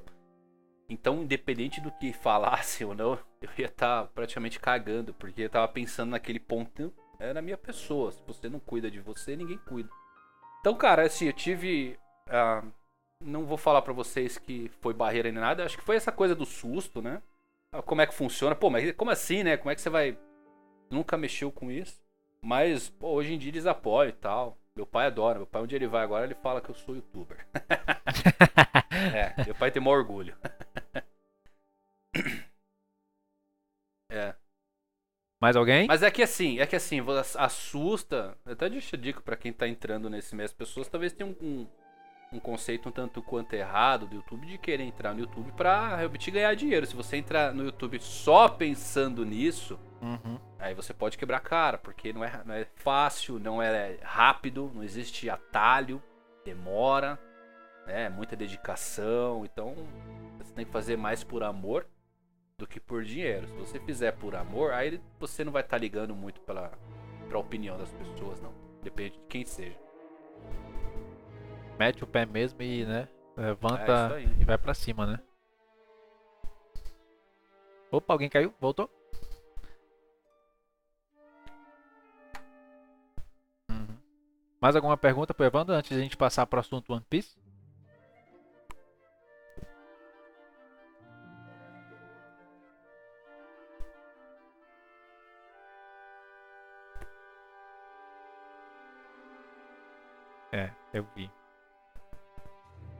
Os olhinhos do Evandro brilhando, cara. Pô, obrigado. Fico feliz que vocês gostem. Sempre, meu, sempre um prazer. Né? Acho que tem recompensa maior do canal do que isso aqui. A gente trocando ideia, batendo papo, contando história. Acho que nosso mundo é feito de histórias. Isso. Foi muito especial ter o Guto ali participando. fiquei muito feliz que ele. O Guto participou pela ajuda da galera, né? Porque mandaram uma pergunta para mim se eu faria um vídeo com o Guto. Adoro o trabalho do Guto tem como você, não, você resistir àquele sorriso, né, cara? O Guto, ele. Aquele, o bicho. O, não dá, cara. Negão bonito. Você olha para aquele sorriso e fala, não dá, cara. Você resistir. Dá vontade de abraçar ele, né? É. E eu gosto do trabalho, eu acho o trabalho do Guto incrível, desde a época do Bunka, assim, tudo que ele faz, o pessoal gosta do trabalho dele, ele, é, ele tem um cara que. Ele tem um dom, assim, em frente à câmera, sabe? Tem, ele tem essa empatia com o público. É, ele é Perguntaram se eu faria né? uma live, um vídeo com ele, alguma coisa, e eu, óbvio, né, muito esperto, né, já joguei ele a, nas entrelinhas, falei, cara, eu faria tal, mas é difícil, eu mando mensagem, a galera não responde. Não porque estão me ignorando, mas é porque essa galera recebe muita mensagem. Eu, eu, eu tenho para mim que eu tento responder todo mundo, mas nem todo criador é assim. Então é muita mensagem. Difícil o cara visualizar. E eu falei bem assim, falei, olha, mandei mensagem convidando ele pra, pra fazer uma live, né? Só que eu não sei se ele vai ver. Aí o pessoal foi no, no Twitter, né? maravilhosamente. Guto, olha a tua caixa tal. Aí acho que ele olhou e falou, cara, o que estão me marcando aqui? Ele olhou lá, me respondeu, foi super gentil. Hum. E aceitou, aceitou é, participar lá. E hoje, pô, a gente conversa pelo, pelo zap e tal. Ele fala que não tem muito essa. Talvez o Guto ele seja muito parecido comigo, assim. Talvez seja um cara que começou sem tantos amigos e talvez busque isso hoje em dia. Por trás das câmeras ele parece ser um cara assim meio, meio fechado, meio tranquilo, mas é o jeitão dele e tal. E é isso que torna é, talvez o trabalho dele tão, tão incrível, né? Porque em frente às câmeras você pode se soltar e tudo mais. Foi muito legal, cara, essa live. Chapéu de palha, o Bruno. Bruno eu adoro. Bruno eu olho pro Bruno e eu começo a dar risada. Todo mundo. Não tem Quem é, sabe, eu né, olho como, como tudo que ele iniciamos. é, Não, ele parece tudo que ele fala, você, você dá risada, não tem como. Ele pode estar tá falando sério e você dá risada. Ele já fala rindo, é. Eu tenho é, uma, então... uma, pergunta sobre isso, inclusive. Bom. Vocês, quando né, a situação do mundo normalizar, vocês não pretendem, assim, né? Eu espero que algum evento em São Paulo, Anime Friends, ou, né, te chamem, assim, pra bater um Cara, papo ao tá... vivo, seria muito legal. Isso aí já tá, já tá combinado, assim, já, já é, certeza. Sim. Tem evento, a gente vai estar tá reunido lá, a gente já, já combinou. Falou, não, vamos ter que fazer um encontrão da pior geração no... Provavelmente vai ser no Anime Friends, que é um, que é um evento um pouco mais fácil pra galera vir. Não sei Se depender de, de divulgação, Evandro, a gente tá aqui pra reforçar isso aí, cara. Não, mas a gente quer vocês aqui também, tem as divulgações. Olha aí, ó. Tamo aí, mano. tem que vir todo mundo, cara. Tem que fazer aquele. É. O evento vai, vai, vai ficar pesado. Vai chegar a galera e falar, vixe, chegou a galera aí. A gente já faz aquela entrada entrando em câmera lenta. Overtaker, assim, né? Fumaça atrás. Pam, explosão atrás. Pam, pam, pam, pam. O Bruno carregando ver, você nos braços, vai ser muito Mas bom. a gente já combinou isso aí já. Tem que... Sensacional, cara. Mais alguém? Alguma pergunta pro Evandro antes de começar o papo sobre One Piece? Acho que Fechou? Tá de boa. É, bem, Evandro, a gente vai passar pro segundo bloco agora, que é exatamente focado né, em One Piece. Acho que a, você vai estar tá praticamente no seu no, no, seu habitat natural ali, né? É, o nosso amigo Luca aí fez uma pequena listinha, mas quem quiser fazer qualquer pergunta sobre a Alba pode ficar à vontade, né? Mas para iniciar a listinha do, do, do, nosso amigo Luca aí, né? A, primeiro questionário para o nosso amigo Evandro Fusari. Posso começar aqui? Pode ficar à vontade. Tá bom. É, então, Evandro, é, aqui, começando bem é, aleatoriamente, te, teve a pergunta dos top 5 mangás, mas se você quiser deixar pro final, responder agora. Isso. Dos 5, vamos lá, vou responder então. Meu top 1 da vida é Yu Yu Hakusho. É uma série que ficou. Putz, sério? Muito... Nem percebi. É. Yu Yu Hakusho é uma série que ficou. Fale seu top 5, é, Evandro, que no né? final eu vou fazer uma outra pergunta. Pode falar. Tá, então é Yu Yu, Yu Hakusho, Berserk, One Piece, Gungrave e 20th Century Boys. Hum, Fechado. Tipo, você, é, esses cinco até hoje, porque como eu tava vendo seu podcast lá, 2020, 2020 né? Falei, ele defendeu, pô, ele defendeu o, o, o Yu Hakusho e tal, aquela questão nostálgica e tudo mais, onde tudo iniciou. Aí eu pensei, vou fazer uma pergunta pra ele no podcast. Será que com toda essa grandeza de One Piece, será que não, não pode mudar o primeiro lugar dele? Será que o One Piece envolveu realmente para que ele mudasse? É essa pergunta que eu te faço. Com todo esse tempo de você ter absorvido One Piece, saber como é que é a obra, a atmosfera da obra, não teria um lugar para ficar em primeiro não? Ou a, ou a, nostalgia, aquele momento mais, mais da infância toma lugar? Cara, a minha lista eu não faço baseada assim na questão de história, trama, personagens. A minha lista ela é meio baseada em tatuagem, entendeu? Você tatua uma coisa no seu corpo quando é muito especial. Uhum. Então, cada uma dessas séries que eu citei é como se fosse uma tatuagem gravada no decorrer da minha vida. One Piece pode ser meu top 1? Hoje ele é, com certeza. Quantos anos eu não assisto Yu Yu Hakusho? Entendeu? Mas eu trabalho mais ou menos nessa linha, assim. É uma coisa que ficou muito marcada na minha mente. Essa coisa nostálgica. E são séries muito importantes para mim. Me perguntam sobre top 5, amanhã eu posso falar outras séries, porque são séries que eu também gosto, eu vou lembrar delas e tudo mais. Só que estas cinco realmente elas estão gravadas, estão gravadas, trazem boas memórias. Se amanhã eu estiver pensando talvez em 20th Century Boys, pode ser meu top 1 e tudo mais. Então não é por questão de jornada do personagem na história, é por questão da minha jornada e o que, que elas representam. Cada uma dessas Boa. daí foi gravada a ferro quente. É, então eu não tenho uma preferência. Por isso eu gosto de top, porque para mim todas uhum. todas elas estão no mesmo nível, no mesmo lugar ali, guardadas, sabe? Dentro da minha mente, no meu coração, todas equiparáveis, equivalentes. Mais ou menos assim que funciona. Show. Boa, boa resposta. Obrigado pela resposta. Próxima, Luca? Tá bom. Uh, e todas as teorias de One Piece que você tem, qual é que você mais coloca fé? É aquela que tá na. É aquela que tá na bio dele do Twitter. é aquela é fantástica, né? Eu posso, posso falar qual que é essa teoria aí? Vou falar essa, depois eu falo que eu, essa teoria, na verdade, eu vou dar um spoiler pra galera, né? A galera quer saber o que é o tesouro One Piece. Exclusivo, galera. Ou não. É.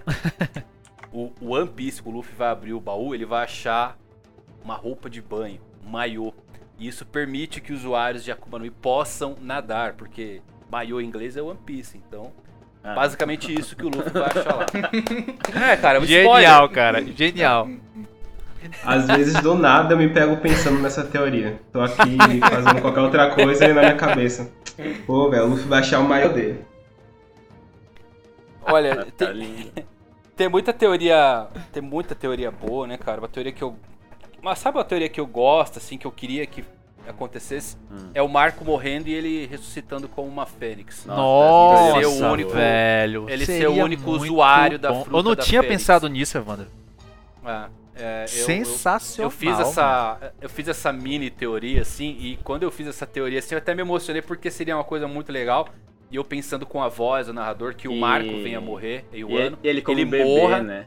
Ele volte a ser um bebê e o Nossa. narrador fale que aquele é o único usuário da fruta da Fênix desde, sei lá, mil Não, anos mano. atrás. Eu já desde tô emocionado.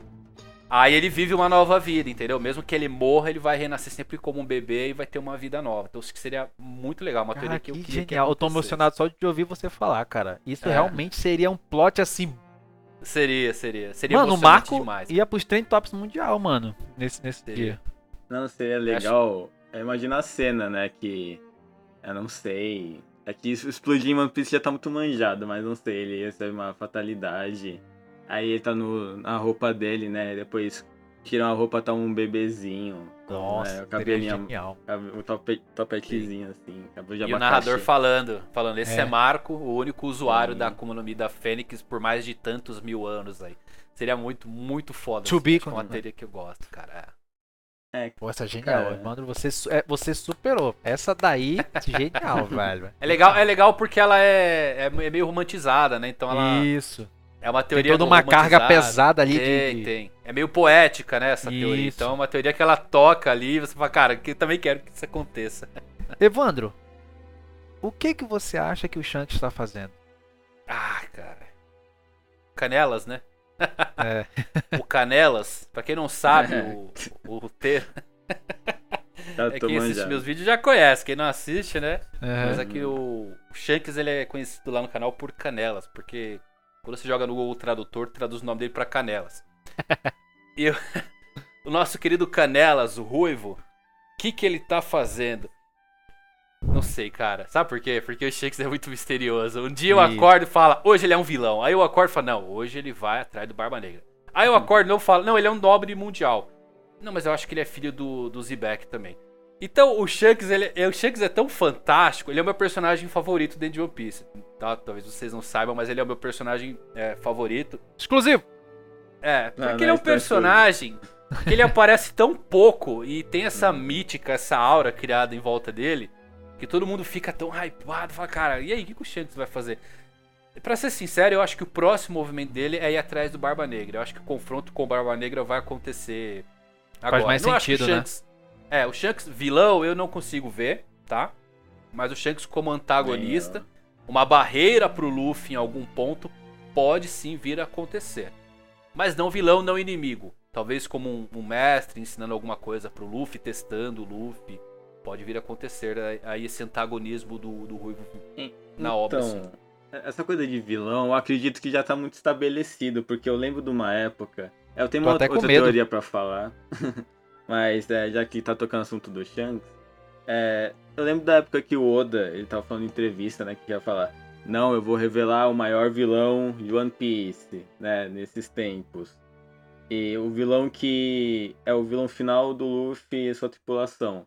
Aí muita gente pensou, o Kaido já foi apresentado, né, Barba Negra já também. Mas foi o mesmo ano que veio em Sama. Eu acho que é um, uma figura que é, muita gente ignora, mas é o que eu tenho mais curiosidade, porque, cara, quando os Gorosei se curvou pra ele, eu tava lendo isso, é, indo pra escola, eu fiquei todo arrepiado na hora, e eu tô, tipo, eu busco por saber mais desse cara, eu tô realmente necessitando de informação. Mas uma teoria que você disse que é essa do Marco, eu também, eu queria muito que ela acontecesse, eu não sei se Oda vai chegar a pensar nisso, mas é muito genial. Mas é uma teoria muito manjada que eu tenho em mente que faz muito sentido acontecer, que é a teoria do All Blue, né, da headline e tal. Porque, cara, é, tudo se encaixa, desde a profecia lá da menina da Ilha dos Homens Peixe até o Sanji falar que lá é o Blue dele, né, no arco. E enfim, é uma teoria que eu não vejo como pode ser diferente, só se o Oda surpreender muito. É, porque o Evandro vai querer adivinhar, o Oda vai mudar. A Gabizinha tá falando no chat aqui, Shanks, vilão ou meme? Cara. Não, eu acho que. Eu acho que. Sabe por que, que eu não consigo ver o Shanks vilão? Duas, duas coisas. Primeiro, a inspiração pro Luffy. É, o Oda, o Oda, o Oda disse que a, o Shanks é a personificação dele em One Piece. Né? É, então tem. Aí então já tem entrega. toda né? essa, a história com o Luffy. Oda vilão é, impossibilita, impossibilita o Shanks de ser vilão. E a tripulação dele também, cara. O Yasop, o Lucky Who, o Ben Beckman. Não vejo eles também sendo vilões. Né? Vai ter o um encontro do Yasop com o Sop. O, o ele tem. Ele tem uma admiração muito grande pelo pai dele. Entendeu? Então eu não consigo ver eles como vilões. Eu, como eu disse, antagonistas sim. Então, vilão eu acho que tá mais pra meme mesmo. O Shanks não, não tem como ser, não se encaixa pro perfil. É que o Oda, ele gosta de brincar com os fãs, ele gosta de fazer isso. Entendeu? Vocês veem a silhueta do Kawamatsu na prisão de Udon. Quantas teorias não saíram? Falaram que era o Oden É. vivo, Nossa. falaram que era o. falaram que era o Scoper Gaban, falaram que era a Lady Toki, falaram que é um monte de gente ali dentro. É. E no final era um, um sapo. um Já tô cansado feio, do- daquela comparação lá daquele cara super Foram- aleatório tomando Foram não 15. sei chá com É, então, acho que foram 15 Mas com- capítulos. É, com Crocus, fazendo né? Com. Crocus. É um é, o absurdo.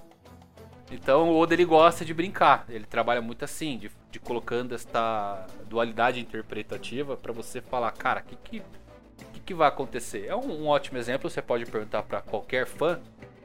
Todo mundo sabe que Barba Negra vai estar no final nas últimas lutas.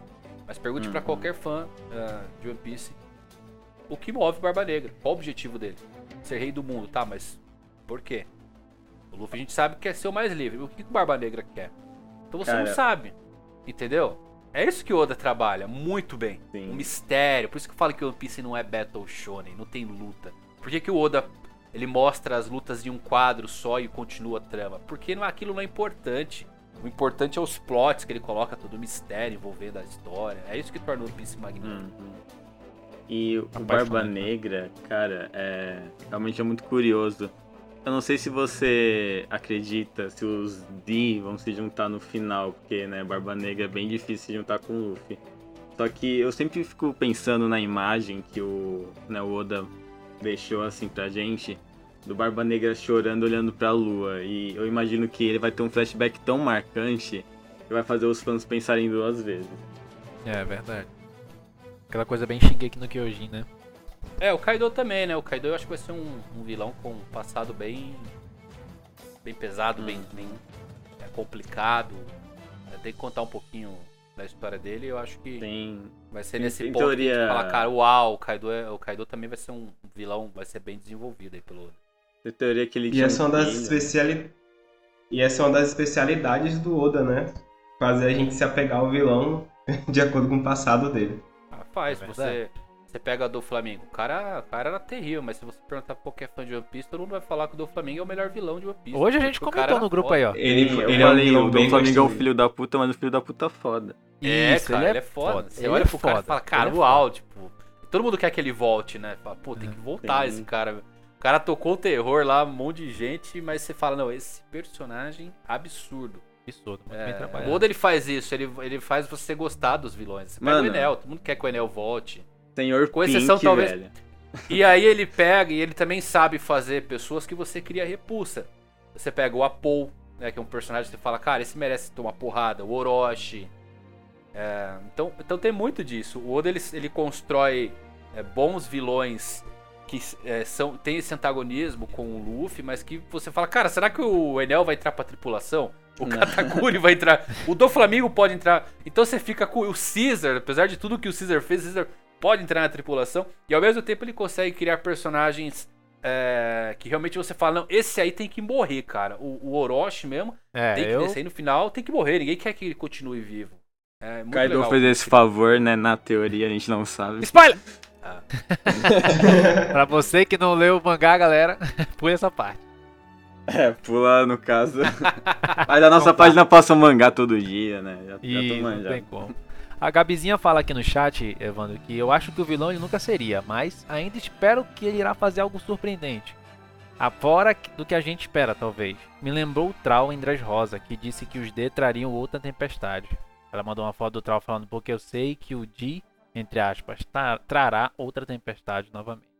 É, o Shanks, ele tem esse mistério do, do, do sobrenome dele. Vamos entrar agora também numa linha teórica, essa, essa teoria eu gosto também tá? Mas eu, é, teorias são teorias, né, galera? Eu não sou defensor de qualquer teoria de que bata o pé que vai acontecer mesmo. Chopper vai morrer em um ano, né? Não, pode não, acontecer, entendeu? Pode Às vezes não. o pessoal me manda umas teorias ruins, assim, que eu dou risada. Cara, pode Que eu vi no último vídeo que você fez, nos últimos vídeos que eu vi, que eu ri demais também. Kaido é o é, então. pai do Zoro, velho.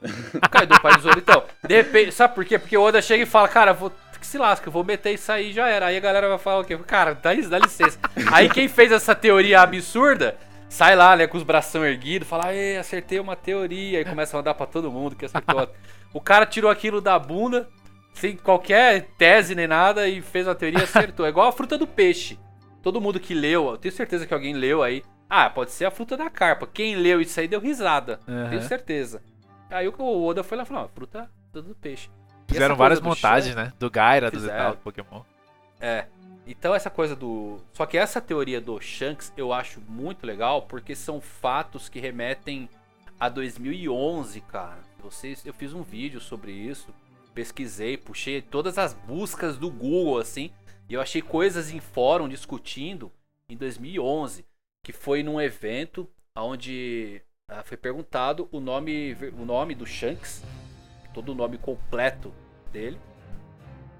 E é dito que o Oda falou que o nome do Shanks naquela época era Lox de Shanks. Lox com L. Só que a gente sabe que a, essa, essa, coisa da romanização e tudo mais, né? O Luffy ela virou Luffy aqui pela hum. Conrad e tal. Em 2011 você acha pessoas em fórum chamando o, o Shanks de Lox de Shanks.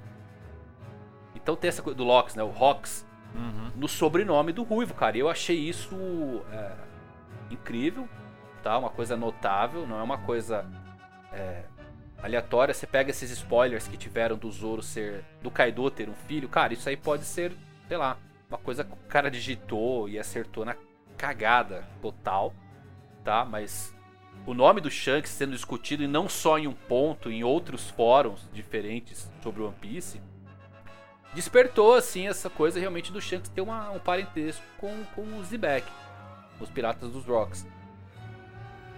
E o Shanks eu acho que ele vai acabar surpreendendo, tá? Se ele se ele não fizesse isso, ele não teria ido falar com o Gorosei. É, eu acho que ele não foi falar do Luffy ou do Barba Negra. Porque quando ele foi falar do Barba Negra por Barba Branca, ele não mediu as palavras, não deixou entrelinha. Ele foi falar do Barba Negra, o Barba Branca. E ali ele foi falar sobre um certo pirata, criou esse misticismo. Uhum.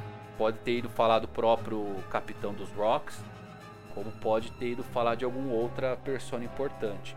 Tá? Essa conexão que ele teve com Gorosei e ele tendo essa proximidade com as pessoas que apagam luzes aí, como o governo mundial, que levantou essa grande bandeira do Shanks realmente talvez fazer alguma coisa que é, surpreenda os fãs. Talvez não pro lado positivo, talvez seja uma escolha dele. E tá no ar, tá? Eu acho que tem grandes chances sim do Shanks realmente fazer alguma coisa que talvez os fãs não esperam. Alguma coisa que não seja tão boa assim, mas que Oda vai contornar isso de forma magistral e finalizando ali, porque o Shanks ele ainda tem que ir para a última ilha com o Bug, tem aquela promessa que eles fizeram jovens. É, eu vejo o Shanks e o Bug indo com o Luffy para a última ilha, sabe?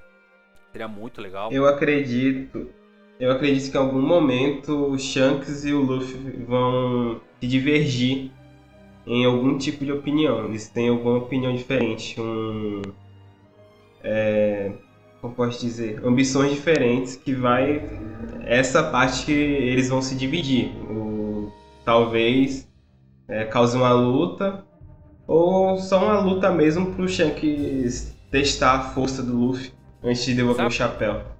E você pega o Shanks, ele é o personagem que não dá para você apostar no, no movimento dele. É. Aí você fala, ah, o Shanks, por que, que ele não parou o Barba Negra se ele sabia de todo o risco? Cara, não dá para responder. O Shanks ele virou Yonko somente há seis anos atrás. Por quê? Há seis anos atrás. O que aconteceu que fez ele se tornar um imperador nesse período? Todo mundo assumia que quando ele foi ver o Luffy ele já tinha ali é, os territórios para ser o imperador e tudo mais. E não, por que, por que, que há seis anos ele se estabeleceu? O que aconteceu que fez ele ficar? Por que, que ele chorou quando ele se despediu do Roger? Então tem muita lacuna em aberto na história do Shanks que impossibilita de você é, ter certeza em afirmar que ele vai ser um vilão mocinho.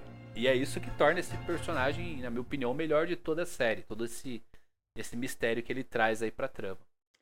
É um dos vazamentos, na teoria vazamentos, mas que me intrigou bastante é porque estavam falando do Bug, aí eu fico lembrando da cena do Stampede, que o Bug pega o, o tesouro antes do Luffy.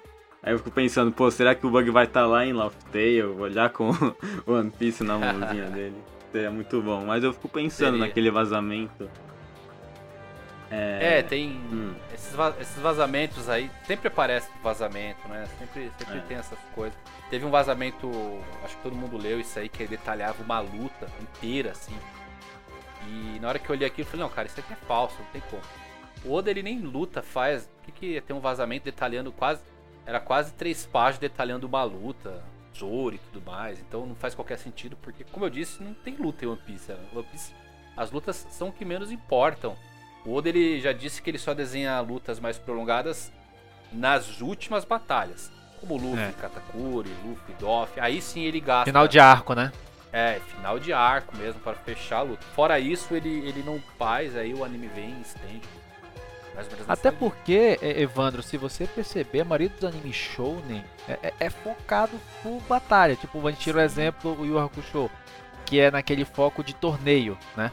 Na qual o Dragon Ball também trouxe essa receita de focar você em pode torneio. Pegar os atuais, né? O Jujutsu, no, o Jujutsu Kaisen, você pode pegar o Boku no Hero. É tudo focado em luta, tudo luta. Isso. É paulada. Não tem, o desenvolvimento acontece durante as batalhas. Isso, aquele diálogo prolongado, né? Até que Namekuzen demorou a, a explodir por causa desse diálogo longo da batalha. é o padrão, já. Eu tava falando é do vazamento. Quer dizer, eu não sei se é bem um vazamento, mas o que eu achei muito interessante do Barba Negra ser o rei dos piratas antes do Luffy, né? E depois o Luffy tomar. Mas eu achei isso muito interessante. Seria meio que uma era Dark, né? em One Piece. Tipo aquelas histórias de herói que o vilão domina, né? Sim. Eu acho que seria bem interessante também do desenvolvimento. As pessoas talvez é, temam que isso aconteça, porque não, o Luffy tem que ser rei dos piratas, ninguém pode ser dele. Pô, o Roger já foi antes do Luffy, então o Luffy ele não se importa se tem alguém antes dele, ele se importa que ele vai chegar lá, vai detonar quem tiver pela frente dele. Ele quer ser o mais livre, não importa quem tá lá.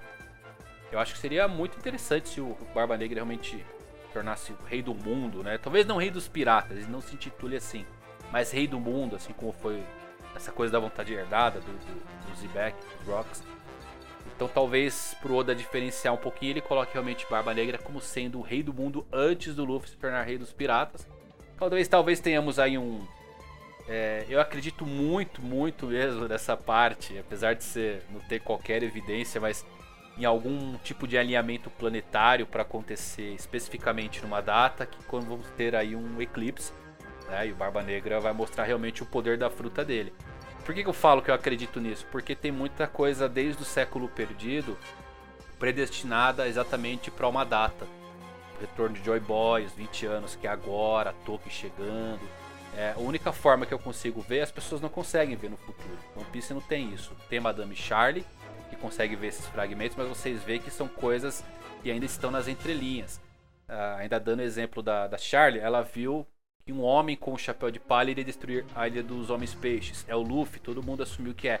Mas para mim não é o Luffy que vai destruir a ilha dos homens peixes. É um homem com um chapéu de palha. Quem pode ser? Poseidon. Tem um chapéuzão lá congelado na câmara de Insama. Quem garante que aquele chapéu não era do Poseidon antigo? Boa, a Shira Roxa atual coloca aquele chapéu, porque já tem a promessa dela é, fazer uma jornada com o Luffy. Elas fizeram essa promessa. Por que não aquele chapéu com Shira Roxa, sendo ela que destrói a Ilha dos Homens Peixes, mas para quebrar as correntes e trazer todo mundo ah, para a superfície, tá? Então é muita entrelinha essa coisa de ver o futuro. Nossa, mas o, o que, que eles podem prever? o alinhamento de planetas, cara, aí já é uma coisa que faz total sentido. Você tem o globo de O'Hara, as pessoas estudam sobre isso, a astronomia tá desde sempre, aí faz total sentido. Uhum. Nossa, se o Oda lançasse uma dessa da Shira Roche e destruir, seria muito plot, ninguém ia pegar essa. Seria ninguém, é muito legal. Tem, tem muita coisa então. Eu acho que talvez realmente tenha alguma coisa a ver com esse alinhamento planetário, um eclipse, alguma coisa venha, venha assim acontecer. Tá? Talvez é, no eclipse o Enel volte. Ah. Imagina, tá lá no meio da treta toda, vem um, um navio de ouro do céu. Tem uma coisa que eu é, tava. um monte de alienígena, nossa. É, tem uma coisa que eu tava pesquisando. Que eu tava pesquisando também, que não tem a romanização oficial dos Road Poneglyphs, né? Hum. A romanização que, oficial, para quem não sabe, é quando o Oda escreve na língua ocidental, tá? A gente tem a. Por anos aí todo mundo achando que o nome era Raftel, Laftel, porque não tínhamos a romanização, que é o Oda escrevendo o nome é, na, nossa, na nossa língua latina, no latim, né, que todo mundo conhece. Romana, né? A língua latim romana. E aí ele veio com Leftel, todo mundo, uau, tipo, cara, tantos anos, aí todo mundo chamando de Raftel, Laftel. E eu procurei bastante e não achei romanização oficial dos Road Poneglyphs. Talvez não sejam road, não seja poneglyphs de estrada. Talvez seja Lode Poneglyph. Assim como a ilha. A, a Lodestar, a, a última ilha que o Log Pose aponta. Por que, eu tô falando isso? Porque é, existia na navegação, na época que não tinha mapas e tudo mais, uma, a estrela polar, que ela se chama Lodestar. Curiosamente se chama Lodestar. Então talvez esses load poneglyphs, os quatro load poneglyphs, deem a coordenada exatamente dessa estrela, a estrela polar que você usa para navegar e com isso você consegue traçar a trajetória para a última ilha, que é Left Tail. Então, cara, tem muita coisa que pode acontecer em One Piece. Talvez realmente o Oda ele mude a romanização, não é nada que a gente pense. E a descrição que dê seja realmente dessa. Porque o One Piece não tem polos, né, cara? O Shanks e o Bug estavam discutindo: Polo Sul ou Polo Norte? E aí? Mas onde fica o Polo Sul e o Polo Norte no mundo de One Piece? Não tem. Não então, tem. como é que você vai achar a estrela polar, que era usada para navegação, Lodestar, conhecida como Lodestar, se você não sabe onde ficam os polos? Aquele campo magnético maluco. Talvez essa seja a grande sacada aí para achar a última ilha. É a teoria da Pangeia, né? Do planeta de One Piece. É, a Pangeia é ser a união do, dos continentes, né? Sim, aí, né, forma a Red Line, né? Separa Isso. os oceanos. Ah. Então, Evandro, tem mais algumas perguntas aqui. Hum. Ó, vamos com essa aqui. Pra você, qual foi o momento pra você que você mais sentiu, assim, o momento mais triste, que você mais pegou, assim? O que te fez chorar? Ah, cara, não tem como. Quem não chorou pro, pro Mary, né? é, verdade. Acho que com o Mary pegou, pegou de jeito, mas a Konami eu me emocionei bastante. A cena, Chopper é uma cena muito triste. Robin, tem muitas. Mas a primeira que veio na mente foi o Mary, assim. Acho que foi muito emblemático. Você fala, cara, tu, tô chorando por causa de um navio, como assim? É, de desenho aí, navio isso 2D, é a coisa né? mais impressionante de One Piece, né? Que É, Você chora é. por um navio. Mas tem, tem muita história boa, bonita, assim, o História, acho que a história do Chopper é, talvez seja mais. a mais marcante, seguida pela Damida da Robin. Mas acho que é do Mary, assim.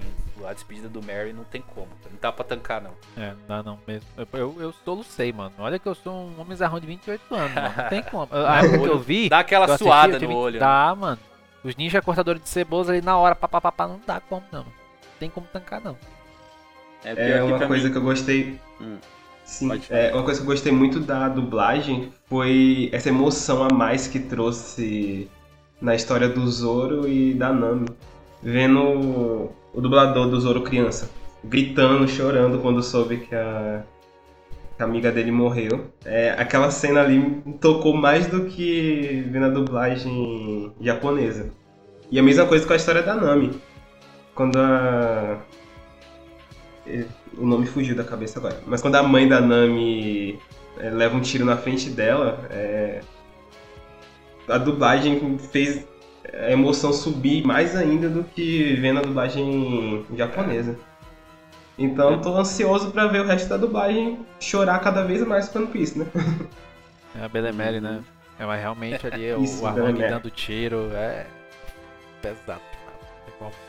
Pra mim é bem inusitado os momentos, porque é. Não sei se foi muita gente, mas o momento que eu realmente chorei em One Piece foi dois. Foi no Senhor Pink. eu achei a história dele. Eu não tava esperando nada desse personagem, eu tava achando ele chato. Mas, cara, quando eu mostrei a história dele, véi, é literalmente um cara que fez merda na vida dele e se arrepende. E pra, pra mostrar o quanto isso é humano, tá ligado? E Foi... o fandom é. O fandom é, é, traz isso muito nos comentários, né? Sim, Toda... nossa, demais. Foi nesse recentemente com o Oden. Eu tava lendo isso. Não, mano, Oden. Foi a primeira vez que eu chorei lendo mangá, porque eu acompanho One Piece é. e o mangá desde o. desde Zou. É, mas eu acabei chorando lendo mangá em um ano com o Oden, porque, mano, foi um momento muito eu, bom. Eu, eu, eu, vou chorar bastante. Vai começar Nossa, o flashback no anime. no anime. Não dá, mano. Eu não vou aguentar, não. Já tô me preparando psicologicamente. Porque no mangá já foi esse hype toda, essa coisa toda. Mano, no anime com essa animação de um ano, eu não vou aguentar, não. Eu me. Geralmente Você eu... se emocionou bastante o ano, Evandro? Na, do, ah, com a, com a moda do Oden, do Oden? Sim, sim, sim. Foi muito marcante. Se tornou um dos meus personagens favoritos.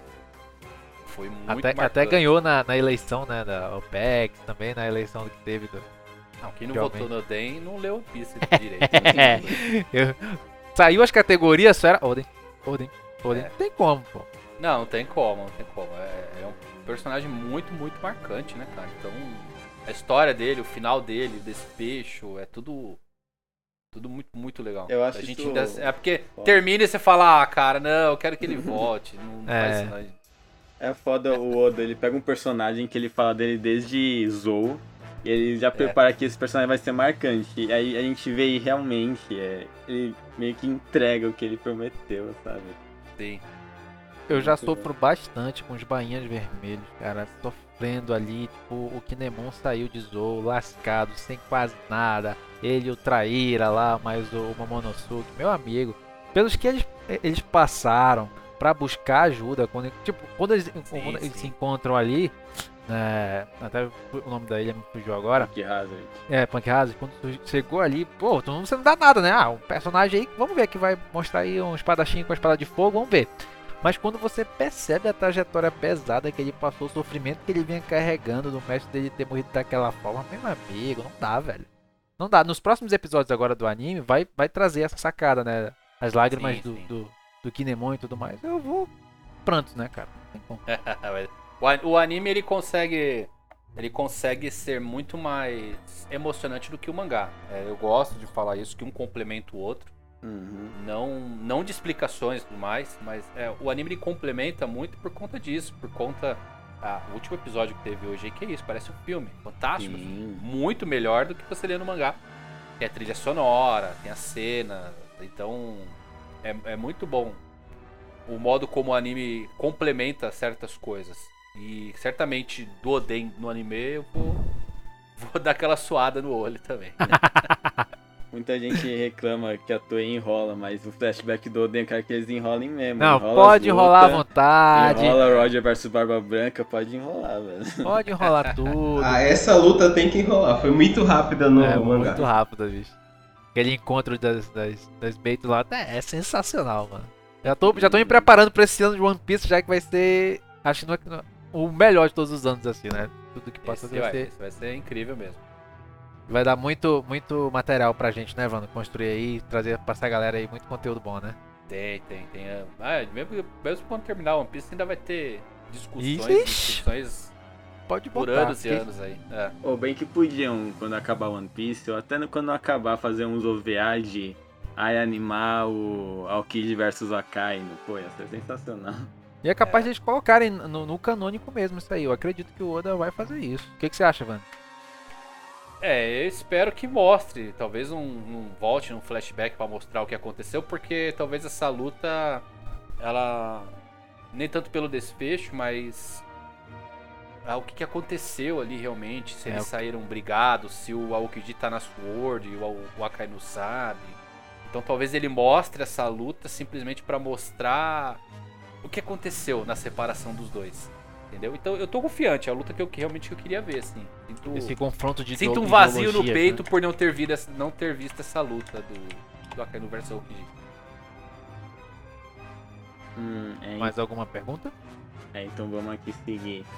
É, Evandro, você realmente acredita que o Luffy ele vai devolver o chapéu pro Shanks? Você não acha que o Luffy do chapéu de palha sem o chapéu de palha não é meio contraditório?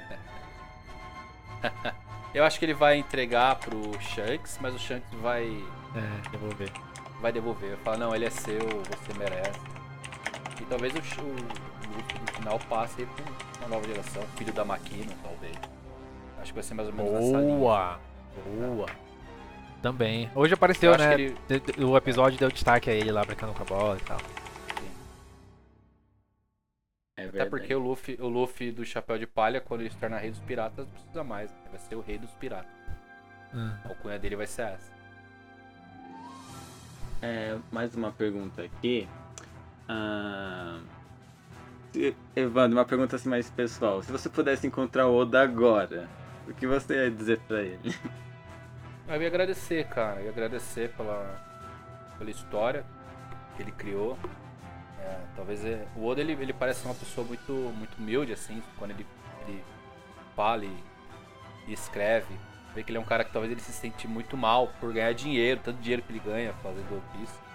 E talvez ele não saiba o quanto One Piece é importante na vida de muita gente. Muita gente mesmo. Preenche um espaço, um vazio, anima as pessoas, dá alegria, pessoas que estão passando por um momento muito difícil na vida. One Piece é mágico, cara. One Piece, One Piece salva vidas. Eu acho que eu agradeceria a ele né, por ter criado essa obra, com toda certeza. E diria pra ele não parar. Não quero cinco anos, eu quero ir. Eu prefiro, eu prefiro eu ir embora antes de One Piece terminar, é isso.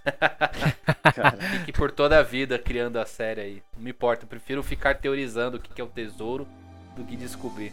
Mas eu agradeceria, sim, agradeceria porque One Piece tornou uma coisa muito importante aí na, na minha vida e na vida de muita gente, né? Não é só um Uhum. anime, não é só uma série. É muito a mais isso. aventura em si é muito boa. E você vê o humor dele nas próprias SBS. Eu pelo menos não conheço nenhum outro autor de mangá que mostre, né, que é tão bom humo- humorado quanto Oda, porque One Piece além de tudo é comédia, né? É desde sempre comédia muito boa em One Piece. E na SBS você pergunta algo sério pro Oda, ele ou não vai ligar, ou vai pegar aquilo e zoar, ou ele vai escolher umas perguntas que são muito whatever, umas Sim, perguntas é, o senso de ele tem um senso de humor bem bem grande. É. parece ser um cara parece ser um cara legal assim sabe ele parece ser um Uhum. cara que que certamente se você encontrar com ele e trocar uma ideia ele vai te dar uma atenção e você vai dar risada com ele óbvio que é difícil pra caramba né É. até porque Então. japonês tem essa coisa mais restrita eles não, não, não são baladeiro igual o brasileiro o brasileiro é tudo porra doida mas Também. cara ele, ele é muito legal assim ele tem esse senso de humor incrível é, Um mangaka que me lembra. oh, desculpa. É um mangaka que me lembra um pouco do modo do Oda é o criador de Gage Nobel. Zest Bell aqui no, no ocidente. É, no mangá, no final do mangá, de alguns capítulos, ele faz uns quadrinhos dele mesmo, é, mostrando como ele trabalha, alguma coisa que ele descobriu na semana. É bem engraçado, recomendo ver. É, quem tinha isso também, quem tinha isso também era o também. Akira. O Akira também tinha muito isso nos mangás ah, dele. o Togashi, acho que todo mundo criou Togashi. essa parte do, do Akira. O Togashi também faz assim aquele quadrinho. Acho que todos fazem, né, na verdade, uhum. esses, hum. os dias dias dele e tal. Só que o Oda ele tem o diferencial do SBS, né, cara? O SBS dele é ali ele escrevendo mesmo, zoando piada e pegando coisa sem noção. Sim. A galera manda umas o... Não, a galera manda, tipo, um nome mó aleatório, ele vai e canoniza. Fala, não, é isso aí mesmo, a partir daqui. é as datas de aniversário, ele, pô, é, isso é inteligente. Virou aí. canônico, cara. O cara, tá bom, pode ser. Porra, como assim, velho? O cara canonizou a data de aniversário porque o cara mandou uma carta. Aí você olha e fala, puta, que bicho doido, né, meu? Yoda, por que você mostra as pernas do Sanji cabeludo? Eu não gosto de um personagem muito legal. Aí o Oda responde: Não, é porque o Sanji é cabeludo. Quem sabe mais, até mais cabeludo que o próprio Chopper. Pronto, fim, até o próximo capítulo. é genial, cara. Achei super legal quando uma brasileira desenhou a Reiju, eu acho, e o Oda colocou isso, né, na SBS. É Colocou lá no. Marcante na parte do, do SOP lá, né? Onde tem, pode colocar fanart e tudo mais. Sim, sim. Muito legal, é bom ter um brasileiro lá estampado, né? Tem como é, tirar, tá lá pra sempre. Ficou marcado aí, né? Nos representando. O Luffy, o Luffy já não se representa, ter... né? É, é, seria legal ter algum caminho pra a gente poder mandar nossas mensagens. Por qualquer um quiser mandar mensagem pro o, a, a OPEX colocou um endereço lá na qual você pode mandar. Não sei se ainda, né, se ainda é se ainda funciona, é, mas tem lá o é um endereço. É complicado. O Oda pega é, várias vezes a mesma pessoa também, né? É, tá, é, imagina, a gente tá pensando aqui, quantas pessoas não tiveram a mesma ideia? O Evandro talvez tenha enviado várias cartas pra ele, pô. Né? é, é verdade. Muita gente, o... né, cara? E é por Muito carta bem. ainda, porra. É, Você acha que o Oda vai ficar lendo carta? Alguém separa uma outra ali, entrega pra ele na mesa. É, o Oda, Oda Noel, né?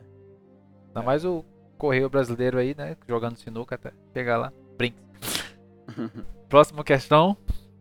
Uh, Evandro, qual foi o arco que mais te marcou e por quê? Uh, Enes Lobby, meu arco favorito. Geral, né, cara?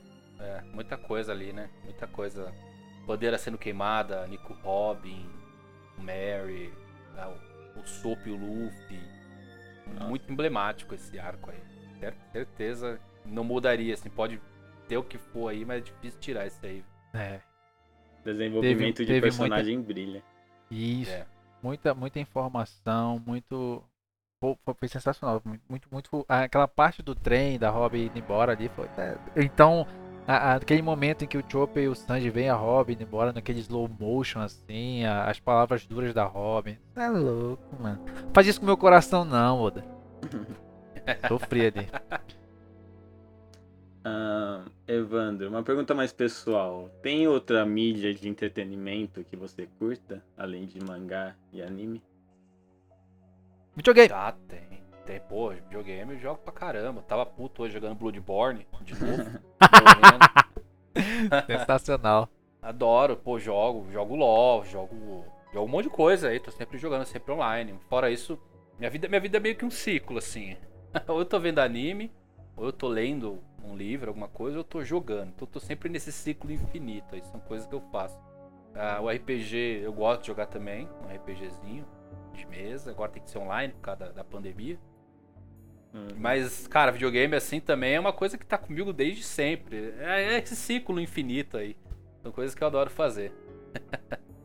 é, pro RPG é... de mesa eu tô jogando, eu recomendo o Tabletop. É um jogo da Steam. Acho, não sei se você conhece. E lá conheço. você. É, então, é muito bom. É, voltando aqui pro LoL, sabia que o dublador do Ione é o mesmo dublador do Zoro? Ah, é? Ah, é? Sabia não, Sim. cara. Eu sei que o, é o mesmo do Ghost of Tsushima é, é, é, o protagonista é o voz do Zoro. Isso, é a voz do Zoro, ele mesmo. Pelo aí menos cara, aqui no Brasil. O cara fica no hype louco, né, mano? e... Vai ficar Zoro Sola, Zoro Sola, Zoro Sola. Faz sentido. Ione Sola. É. é, esses Ione é irmão de um personagem chamado Yasuo, que tem um meme na comunidade de LoL que ele sempre chama pro X1. Então ele sempre sola. Galera, tô recebendo uma mensagem aqui do meu staff, do nosso staff Gabriel, pra gente finalizar o programa. Sei que tá muito gostoso, sei que o papo tá bacana. Sei que a gente poderia ficar aqui mais, mais de 5 horas conversando com, com o Evandro, só, não. Só tem mais uma pergunta para finalizar, pode ser? Pode ser, pode ficar à vontade. Só pra entrar, a gente entrar no, no, no arco final mesmo já. é... Pode fazer. Como você se sente sendo responsável por influenciar tantas pessoas na internet e por poder fazer o dia delas? Você esperava esse alcance todo? Cara, essa pergunta, obrigado por essa pergunta, é uma pergunta muito legal. É... Eu acho que é maravilhoso, assim, você vê. Eu recebo muita mensagem de, de pessoas agradecendo por fazer aquele fragmento do dia dela melhor. Como eu disse, eu sempre tô postando alguma coisa assim sobre sobre depressão, né, galera? Sobre essas coisas, sobre a pessoa tá triste e tal. Eu acho que é uma coisa que tem que tomar muito cuidado. Depressão é uma coisa que não tem rosto. E eu fico muito feliz de agir muito sobre essas pessoas. Que influência magnífica. Ou então você despertar o interesse de uma pessoa a ler alguma coisa, cara. Tem, tem poder maior de um influenciador do que você fazer uma pessoa começar a ler. A ler engrandece o ser. A pessoa adquire conhecimento lendo, independente do que seja, uma bula de remédio, um mangá, um livro. E eu me sinto muito, muito feliz assim de ter contato com as pessoas, de conversar, de receber esse feedback positivo, é praticamente a minha gasolina, é o que me move assim. É muito legal. Eu acho que temos que ter cuidado com o que falamos, porque nosso alcance é alto. Eu respeito, tento respeitar todo mundo, porque os gostos são dos mais variados possíveis e tem que tentar falar de uma forma geral para todo mundo. Óbvio que você nunca vai agradar todo, todo mundo, mas eu tento com o máximo de cuidado realmente ser, é, cara, um amigo, uma conversa de boteco, de bar, descompromissada. É isso que eu tento passar para as pessoas. Eu não tento ser um personagem. Não me vendo como um personagem. Quem tá vendo ali é, é o Evandro, se você me encontrar na rua um dia, a gente vai trocar ideia, vai conversar. Então eu acho que é, é muito gratificante, assim, eu sair de um lugar que nunca esperaria estar fazendo isso. Vem de um lugar muito pobre, humilde, nasci em favela, é, sem pretensão, e quando você nasce lá, você meio que. É, você é meio que criado para acreditar que você nunca vai sair de lá, que você nunca pode fazer nada. E você pode, você pode fazer coisas magníficas. Hoje eu tô, tô levando alegria para as pessoas, um pouquinho de entretenimento, de mesmo, mesmo seja um fragmento ali do dia que a pessoa se sinta bem com aquilo. Não tem nada que pague isso, cara. Nada, nada, nada. Eu sou muito grato a todo mundo que me acompanha, a todo mundo que pode faz críticas e tudo mais, sempre lendo também, eu sempre tento melhorar, né? Acho que a gente é sempre em busca de uma evolução. É fantástico, velho. A gente tem que sempre usar, é, eu não vou falar isso que é, como isso como um poder, porque eu acho que eu tô indo um pouco longe demais, mas eu sempre tenho que tentar usar esse alcance que eu tenho pro bem, para tentar fazer o bem, para as pessoas se sentirem bem, para elas levarem é, aquilo que elas sentem para uma próxima pessoa. Não sei se vocês sabem, mas o, o, sorriso ele é contagiante, né? Você sorrir, uma pessoa do outro lado vai sorrir também. E é isso que eu tento fazer. Tentar ser o mais contagiante possível. Até falei o nome aqui da música do Yu Hakusho, né? Sorriso contagiante. Tá bom? É, é mais ou menos essa linha, assim, cara, que eu tento, tento fazer. Bem, galera, é, com essa resposta maravilhosa do nosso querido amigo Evandro aí, né, que a gente vai finalizando por aqui, né, mais um episódio especial do nosso Podglifo. Espero que a gente possa trazer mais pessoas. Se você quiser é, é, ter mais algum convidado aqui, o Evandro é o nosso primeiro convidado, né? É, até agradeço mais uma vez bastante por ele ter aceito. Se você quer ver um convidado aqui com a gente, tendo entrevistado também, você pode mandar mensagem lá né, no, na DM do nosso. Ou então até marcando né, a gente lá que a gente vai ver no Twitter. Tá? O nosso staffzinho, o staff vai falar, né, o Gabriel, a respeito da página e tudo mais, para você ficar ciente aí. Evandro, primeiramente agradeço de coração por esse papo. Né? As pessoas vão falar aí também agradecendo, mas eu quero iniciar esse, esse, né, esse essa finalização aqui. É, acho que o que você deixou aqui, né, para as pessoas que ouvirem, vai ficar marcado, vão absorver.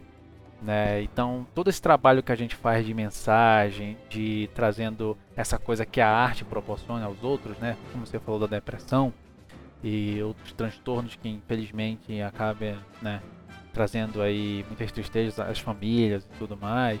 A arte tem esse poder, né? tanto com a música quanto com o cinema, até a leitura em si. Né? E eu, eu compartilho dessa sua ideia, né? Todos nós aqui compartilhamos da gente levar ao público, né, essas coisas positivas, essa energia positiva, né? Então é, é de coração mesmo. Muito obrigado por esse papo. Né? Acho que o pessoal do grupo é, manda um abraço para você, são seus, seus, seus fãs. Quando falamos que íamos entrevistar você, ficaram né, eufóricos e tudo mais. Até a, a, página também, né, quando sair esse podcast, vai, vai abraçar porque você é uma pessoa querida, né, uma pessoa especial, querendo dar um nesse meio todo. Né, eu não conhecia você a fundo, deixei para conhecer aqui realmente, né, busquei pouca coisa. Então, enfim, né, não, o staff aqui, o nosso amigo Gabriel vai acabar batendo na gente, mas realmente a gente se emociona, né? Então acho que todo mundo foi uma lição que você trouxe muito ensinamentos aqui, né, com toda essa sua experiência, você é um cara cabeça, né? um exemplo, querendo ou não, né?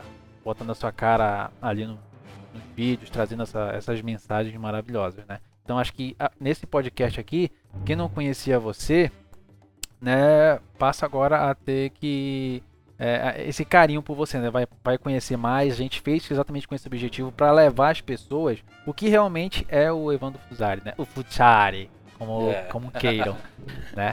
Então a gente a gente reforça né, esse carinho, esse objetivo seu de chegar até aqui, de compartilhar essas emoções. Né? Então, é realmente de coração mesmo, na sinceridade, muito obrigado, tá? E a Gabizinha tá dizendo aqui que agradece pela sua presença também, tá? Ela é o nosso anjinho aqui, né, do, do, do grupo. Ela mandou um abraço para você, tá bom? Muito obrigado, e... Evandro. Foi muito legal. eu que agradeço. Um abraço para todos vocês, pra Gabi, todo o grupo aí, a página de vocês. Como eu disse, para mim é uma honra. Quando quiserem chamar de novo, só chamar. Tô sempre é na área aí.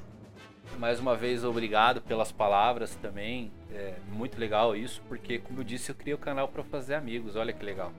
Eu acho que eu tô no caminho certo.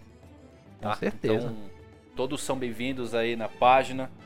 E vamos trocar ideia, vamos falar dessa obra que a gente gosta tanto que eu Obrigado mesmo. Bem, o Gabriel agora vai né, falar aí o nosso, nosso staff vai falar sobre a página. O Evandro, se quiser ficar presente também, pode. Pode falar, Gabriel. Bom, é, primeiramente, novamente, na verdade, né? Muito obrigado, Evandro, por ter participado aqui do nosso podcast. Ele que encheu o seu saco, tá, Evandro, lá na sua página. por ter tirado um dia. Temos que agradecer ao Gabriel também, né, galera? É, é verdade. Por ter tirado um obrigado, dia do Gabriel, seu. E obrigado, Evandro. É muito. Muito obrigado mesmo por ter tirado um dia do seu domingo aí pra gravar o podcast aqui com a gente. Tamo junto. E pro pessoal que tá escutando e não conhece o canal do Evandro, que eu acho difícil, vai lá no YouTube agora, é canal Mangaque, se inscreve no canal dele, vai lá no Twitter dele, lá é Evandro dos Mil Nomes. Segue ele para você ficar por dentro é, de todo o conteúdo que o Evandro produz. É... E bom, agora eu vou meio que só para finalizar mesmo falar o pessoal que nos ajudou aqui, que nos ajuda muito, que é nossos parceiros e amigos, que é o a um pedaço, arroba pedaço de palha, ela pediu um salve. Se você puder mandar um salve, Evandro. Pra claro, ele. Um salve pra, pra todo mundo aí. O que é um pedaço? Um pedaço é, de palha. estão é. salvos, vocês estão salvos. É, e salve pra todo mundo aí. O admin lá pediu se você puder seguir eles depois, mas aí você vê depois. Também um, um agradecimento especial ao, ao Grupo Tri, a um, a um, a um PIS Brasil, ao Tião, várias pessoas aí que nos ajudam aí na nossa página e principalmente o Evandro que nos ajudou aqui, que quis dar uma atenção pra gente, né? Mas é isso mesmo. O Ribeiro, se quiser fechar aí, pode fechar. Não, o Evandro quiser falar mais alguma coisa, pode ficar à vontade, Evandro.